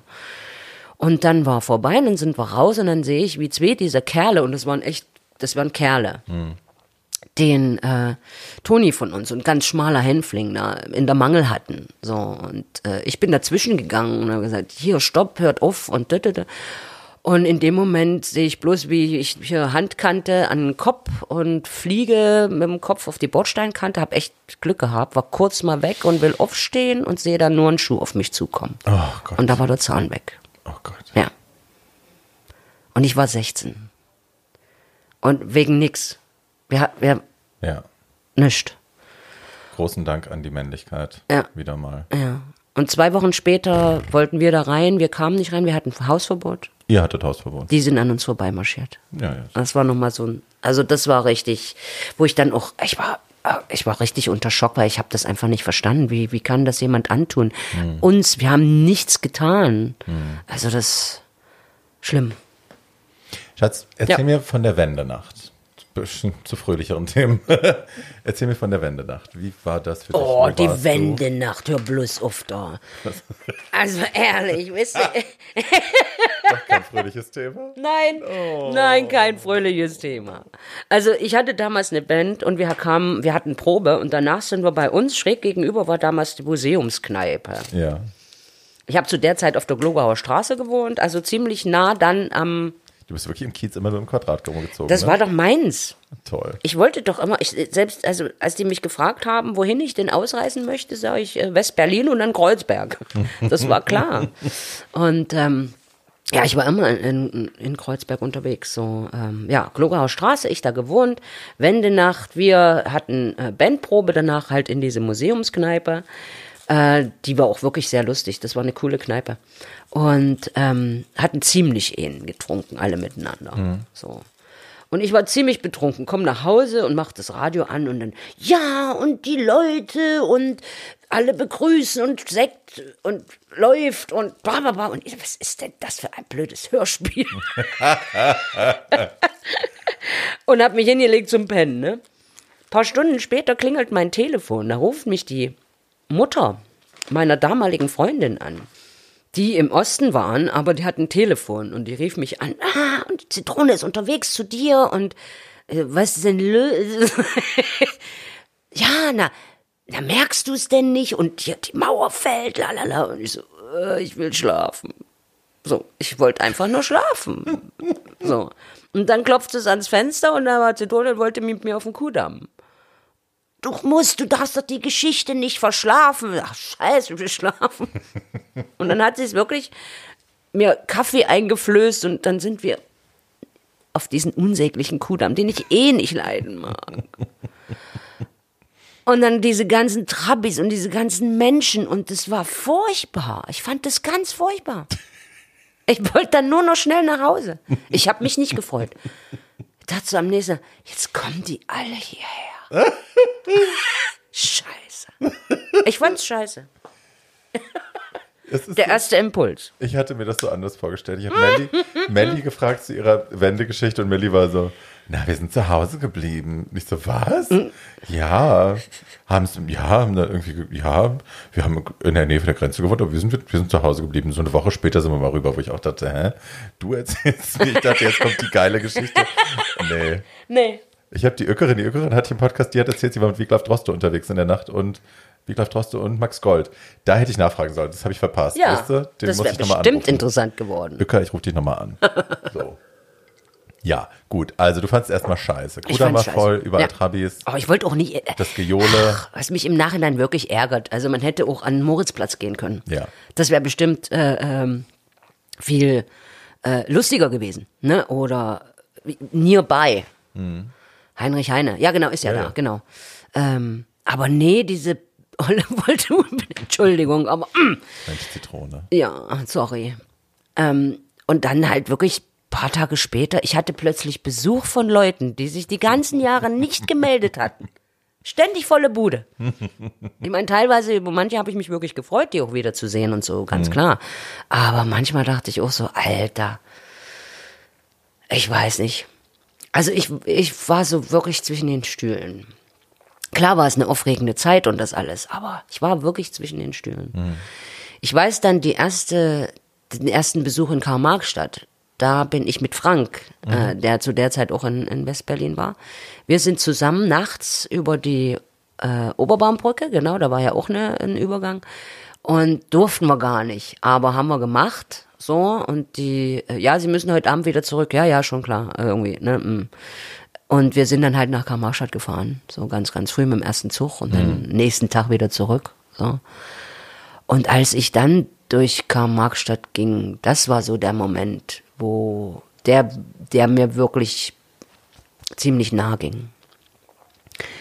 Weil erstens hatte sich die Stadt dort, wo ich wohnte, völlig verändert. Hm.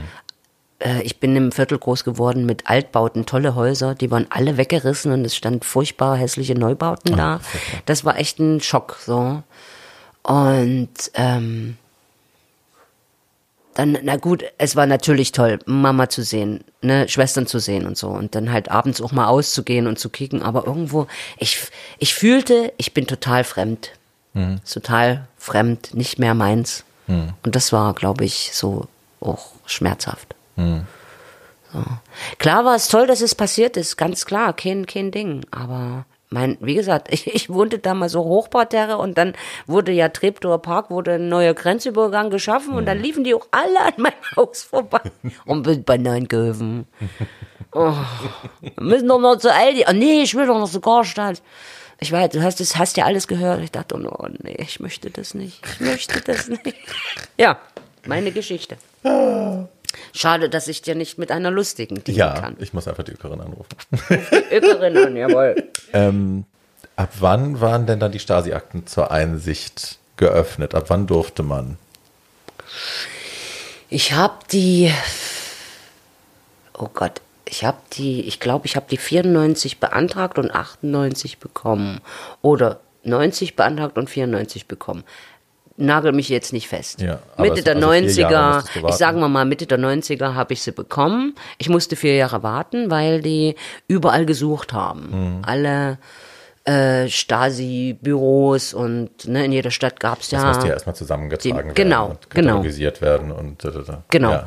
So, und dann habe ich die, äh, dann habe ich einen Brief bekommen, so, ihre Akte ist einsehbar. Dann und dann, dort und dort, das war auf der Mollstraße, Mhm. Berlin Mitte. Und ähm, ja, dann bin ich dahin und äh, die waren. Wusstest du, was dich erwartet? Nein, ich wusste nicht, was mich erwartet. Ich war ganz gespannt. Ähm, äh, was ich ganz toll fand, dich hat jemand sofort ähm, äh, begrüßt dort und äh, erstmal instruiert und dit, dit, dit, äh, so und so passiert das jetzt. Sie gehen jetzt dort und dorthin, falls was ist. Wir sind jederzeit da, weil es gibt schon Leute, die sind umgekippt, natürlich, klar. Gab ja da auch haufenweise schlimme, schlimme Geschichten. Also du musstest die vor Ort lesen, du konntest die nicht mitnehmen, sondern Genau, ich musste die vor Ort lesen, aber ich äh, habe sie kopieren äh, lassen und äh, musste dann halt die Kopien bezahlen, was okay ist. Ja, ja. Und äh, habe sie dann bekommen. Also ich habe sie bei mir zu Hause liegen. So. Und dann habe ich mich halt hingesetzt und dann kam halt eine Akte mit 300 Seiten und dann habe ich halt angefangen zu lesen. deine war sicherlich eine der dickeren. ja. Ja. Ja. ja. Und ja, es war schon, naja. War das denn dann, also da kommt jetzt der Idiot in mir raus, Mhm. war das chronologisch geordnet, sodass man es auch wirklich so in einem durchlesen konnte oder musste man sich das richtig erarbeiten und erstmal gucken, was heißt hier überhaupt was und wie ist das kodiert? Nee, nee, das war schon, das war schon nach Datum geordnet. So, und erste Eintragung dann und dann und letzte Eintragung dann und dann und äh, viele, viele Befehle und viele äh, ähm, Berichte ähm, von eben diversen IMs äh, um mich herum und äh, Inoffizielle Mitarbeiter? ja, genau. Und ähm, unter anderem halt eine, die ganz ausgiebig geschrieben hat, handschriftlich auch. Und ich dachte, das ist jetzt nicht wahr und überhaupt nicht auf, den, auf die Idee kam, wer könnte das sein. Und, Die hatten äh, alle Decknamen, ne? In ja, die Akte. hatten alle Decknamen, genau. Und das war IM Carmen, genau. Also es gab zwar eine richtige Carmen bei Mhm. uns, aber das war sie natürlich nicht, wäre ja schön blöd. Ähm, und äh, ja, die hat äh, sehr detailliert nicht nur geschrieben, sondern auch Befehle empfangen, um eben äh, zu äh, ja intrigieren, mich äh, ja sozusagen von der von der Clique, sage ich in Anführungsstrichen, zu trennen. Ähm, sie hatte den Befehl, mich dazu zu treiben, den Ausreiseantrag zu stellen. So, also die wollten mich ziemlich frühzeitig, war klar, die wollten mich loswerden. So. Und äh, diese Frau ähm, war, wie sich später herausstellte, die eine meiner engsten Freundinnen. Mm, Und ähm, ich hatte ihr dann, also damals gab es so eine, so eine, so einen Versuch einer deutschen Facebook-Seite, wer kennt wen. Ja, und sie hat mich da irgendwie gefunden und hat mich angeschrieben und so als Freundin adden und ich dachte so, das ist jetzt nicht dein Ernst und äh, habe ihr dann geschrieben, dass ich weiß, was sie getan hat, weil ich hatte es, äh, ich habe dann, also du kannst dann auch die Klarnamen ähm, dir äh, zu senden lassen. Ah, ja. Und äh, da war klar, sie ist das. Und äh, dann habe ich ihr halt äh, geschrieben, dass ich weiß, was sie getan hat und äh, eigentlich nur wissen möchte, was sie dafür bekommen hat oder warum sie es getan hat, weil das macht für mich nämlich einen großen Unterschied. Viele wurden dazu gezwungen, irgendwas zu tun. Erpresserisch. Genau, ne, du kannst nicht studieren oder du kriegst nicht den Ausbildungsberuf oder deine Mutter ist krank, die wird nicht behandelt Vater und und also richtig, ne? Und einige gab es halt, die haben es eben aus äh, Glauben an die Sache getan und wiederum haben es äh, welche gemacht für Geld. Oder um nach vorne zu kommen. Oder um nach vorne. Genau, so. Und für mich macht das alles, macht das wirklich einen Natürlich. großen Unterschied. Und deshalb wollte ich das wissen von ihr. Und ja, das habe ich ihr dann so geschrieben.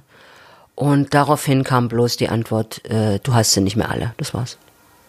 Ja, Hat sie sich einfach gemacht. ja. Hast du nochmal nachgehakt oder hast Nee, ich habe es einfach sein lassen. Also das ist jetzt nur ein Fall von vielen. Es gab natürlich hm. viel mehr Leute um mich rum. Ich versuche mir gerade vorzustellen, was es mit einem macht, wenn man da sitzt und das liest und dann realisiert, okay, also klar, wusstest du, dass du bespitzelt worden bist und du wusstest, es gab Leute, aber dann zu wissen, wie viel es waren und wie nah an dir dran die waren, stellt man dann alles in Frage aus der was da war, ist das, reißt einen das emotional so raus, dass man dann plötzlich seinen eigenen Erinnerungen nicht mehr glaubt an die Zeit, wie das war und, und die Gefühle, die man hat für diese Leute, dass man sich so komplett isoliert fühlt? Oder konntest du das irgendwie trennen und einsortieren und Nee, also ich habe da nichts jetzt in Frage gestellt, außer eine Geschichte, wo ich eben wo eine Begebenheit war und ich wusste, sie war dabei und hatte mit ihr noch telefoniert. Ich sagte, du warst doch da und da mit dabei und lalala. Und sie immer, nee, war ich nicht, war ich nicht, war ich nicht. Und da, wo ich dachte so, hä, spinne ich jetzt? Hm. Aber ich dann später noch jemand anderes angerufen habe, na klar war die dabei, na, hm. natürlich. Und ich dachte so, hä? Aber ich habe ich hab nichts in Frage gestellt, nicht meine Erinnerung, gar nichts. Und ich habe einfach nur gedacht, du blöde Sau. Hm. Also, entschuldige Sau, nein, nee, du blöde Arschloch. Kackepups. Person. Person, genau. Neue Schimpfwörter mit Kim. Guten Tag. Ja. So, ich, du musst dich im Spiegel angucken. Ja. Ich kann mich im Spiegel angucken. Jederzeit. Aber du musst dich im Spiegel angucken. Und du hast ja vorhin gesagt, dass die auch versucht haben, deine Mutter einzuspannen. Gab es sonst Leute in deiner Familie auch? Mm, -mm. Nee. Nee, Glück nee. gehabt. Weil das ja. gab es ja tatsächlich häufig. Das gab es, ne? ja, ja, ja. Mutter, die Tochter oder ja. die Schwester, die, ja. Nee, aber da wir auch so, also, ne, meine Schwestern, wie schon gesagt, wir waren ja auch sehr auseinander immer, ne. Also die nächste, die Sibylle, die ist sechs Jahre älter als ich. Mhm. Dann kam die Evelyn, die ist zwölf Jahre älter als ich. Und dann, ne, so, von daher haben die wahrscheinlich nicht keinen Grund gesehen, sie so zu involvieren. Und wir haben ja auch nicht mehr zusammen gewohnt. Mhm. So, das war dann halt wirklich nur, also was heißt nur, das waren Arbeitskolleginnen und Kollegen und äh, es waren Freunde und Freundinnen, sowas halt, ja. Und halt, wie gesagt, der, wo die letzte Party äh, stattgefunden hat, der hatte zum Beispiel auch sehr, ne, das, das ist eine interessante Geschichte, der hatte noch, der hatte damals, als ich da auch noch im Osten war, hatte er den Befehl, ich war 19 und meine damalige Freundin war 17, hatte er den Befehl, mich und sie bei sexuellen Aktivitäten zu fotografieren. Und diese Fotos wären dann äh, bei ihm in einer fingierten Hausdurchsuchung gefunden worden und ich wäre in Knast gekommen wegen Verführung Minderjähriger. war das dieser, war das dieser christliche Leiter von diesem Treff, wo ihr euch immer getroffen habt? War das der Typ? Da gab es doch auch einen, meine ich zu erinnern, Na, der, der, der so, einen, so einen Jugendtreffpunkt geleitet hat, war der das? Ah, nee, nee, nee, nee, nee, nee, nee, nee. Das hatte auch nicht mit Christen-Dingen äh, so. zu tun. Nee, nee, nee, nee. Das sind bei mir immer die Bösen.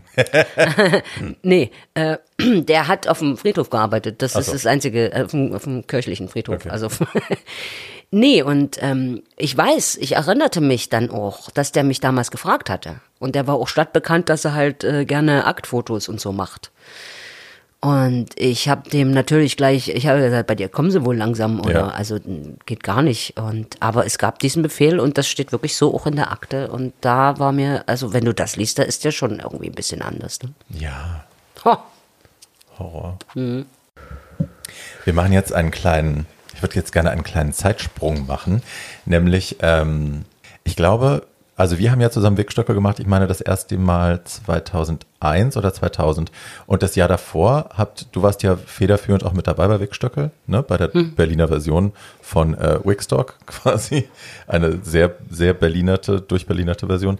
Ähm, und das Jahr, bevor ich angefangen habe mitzumachen, war äh, das Thema des Stücks, das, also es war eine richtige eine Inszenierung äh, und das Thema war Ellis Bierbar.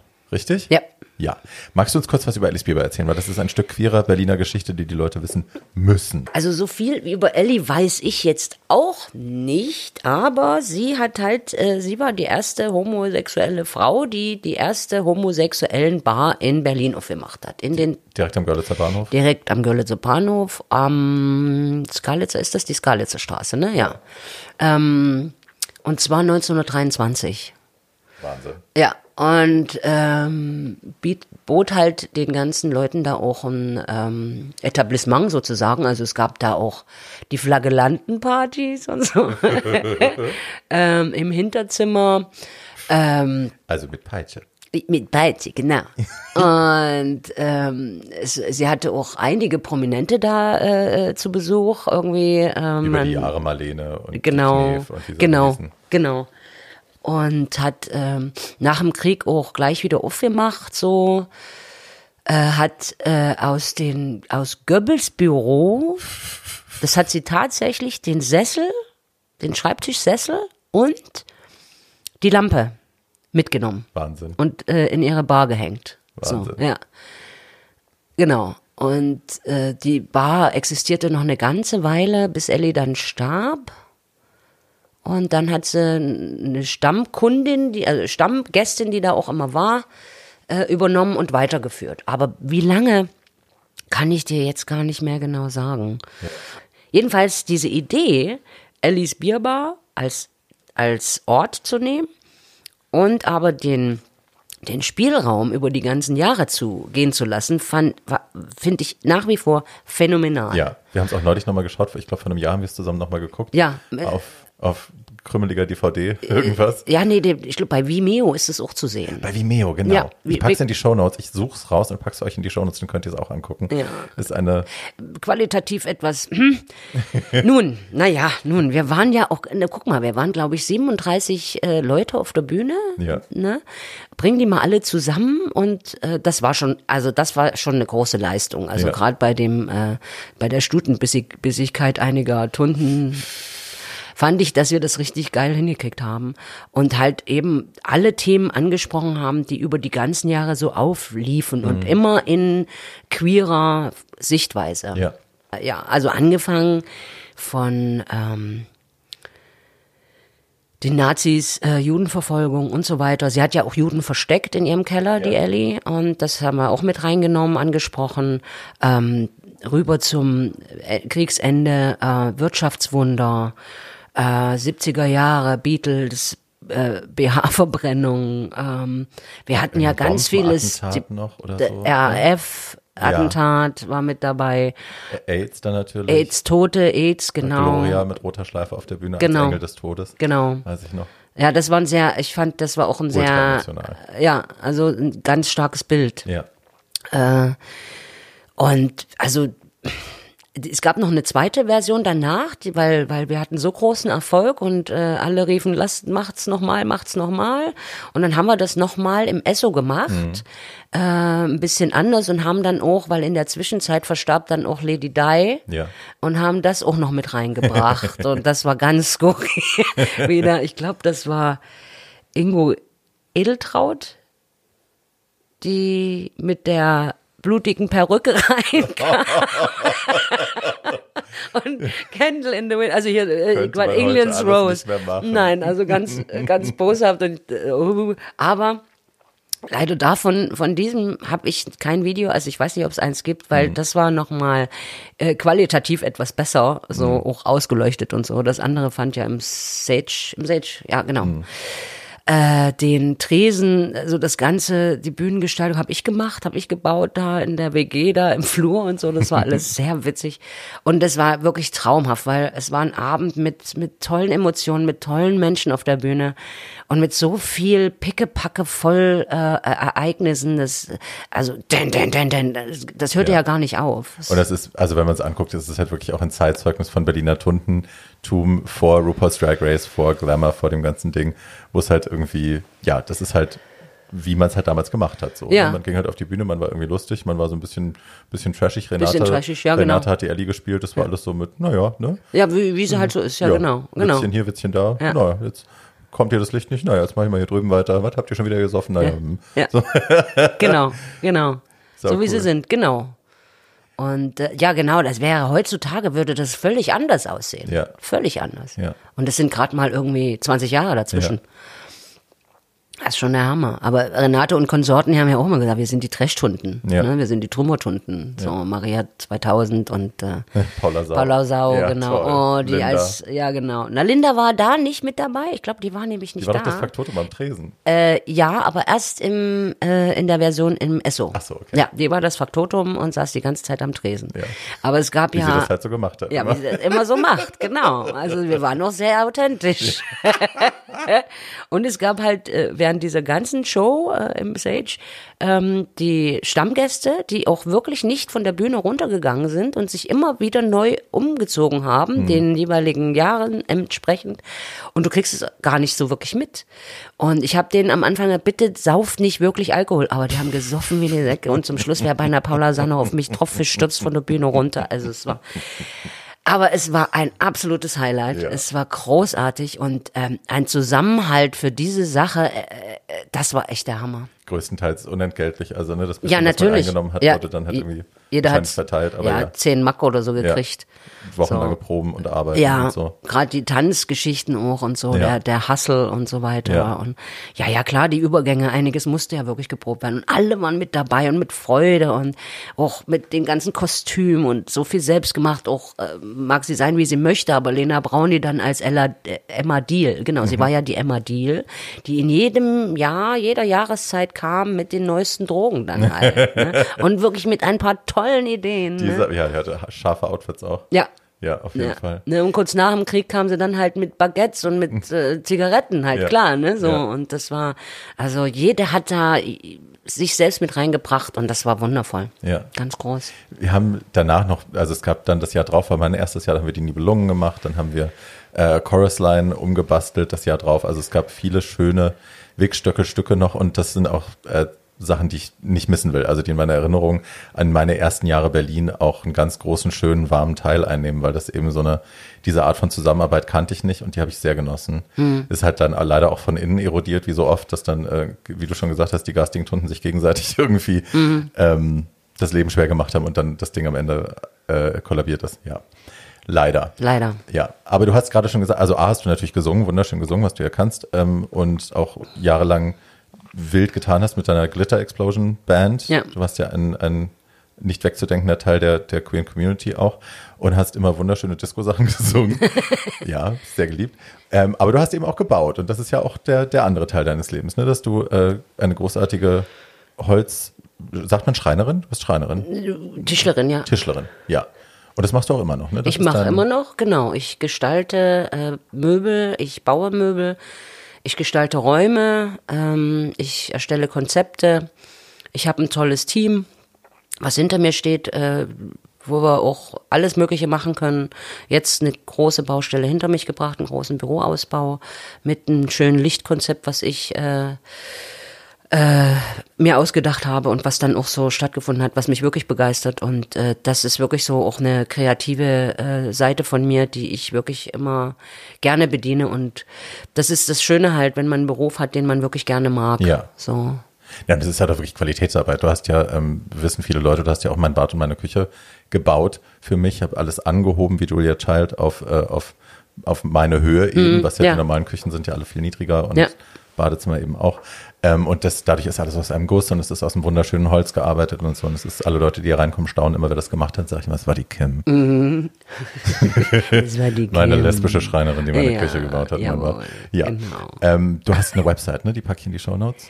Äh, die wird gerade umgestellt. Ah. Aber die kannst du nachreichen. Die, meine liebe Lucia, die kümmert sich gerade drum, weil die ist schon old-fashioned und äh, die wird jetzt umgestellt und dann na, ich packe sie rein und wenn man draufklickt, wenn genau. noch nichts da ist, ist noch nichts da, aber wenn man draufklickt und es ist was da, dann genau. ist es schön. Genau. So machen wir das. Mein Schatz, ich danke dir sehr, dass du da warst. Das war wundervoll. Thank you so for having me. So ein bisschen durch die Zeit schon immer mal sagen. Ja. thank you for having me. Ja, thank you for having me. es war schön mit dir. Ja, wie ja. immer. Ja. Ja. Ja. Süßes. Wunderbar. Cool. Ich danke dir sehr, wirklich. Es war mir ein Vergnügen. Super. Hast du noch irgendwas, was du pluggen willst, ansagen willst, ähm, worauf du hinweisen willst? Irgendein Event, irgendein. Nein. Nee, im Moment steht auch gar nichts an. Ja. Äh, nö. Nö, nö. Hören wir dich mal wieder singen irgendwo? Äh, bestimmt, ich muss mal gucken. Ich, ich bin da auch, also ich kann, das ist ja das Manko, was manche Künstlerinnen haben, dass sie sich nicht vermarkten können selber. Mhm. Hängt mir ja auch an. Von daher, äh, mal gucken. Ausschau halten nach Kim Labelle. Kim Labelle. Und wenn ihr jemanden wollt, braucht, der bei euch entweder was Tolles baut oder euch was Schönes singt, dann äh, den Kontakt, E-Mail-Adresse oder was auch immer, die packen wir in die Show Notes und dann könnt ihr die Kim anschreiben. Ja. Geil? Ja. Geil. Geil. Ja. Okay. Tschüss. Bye bye.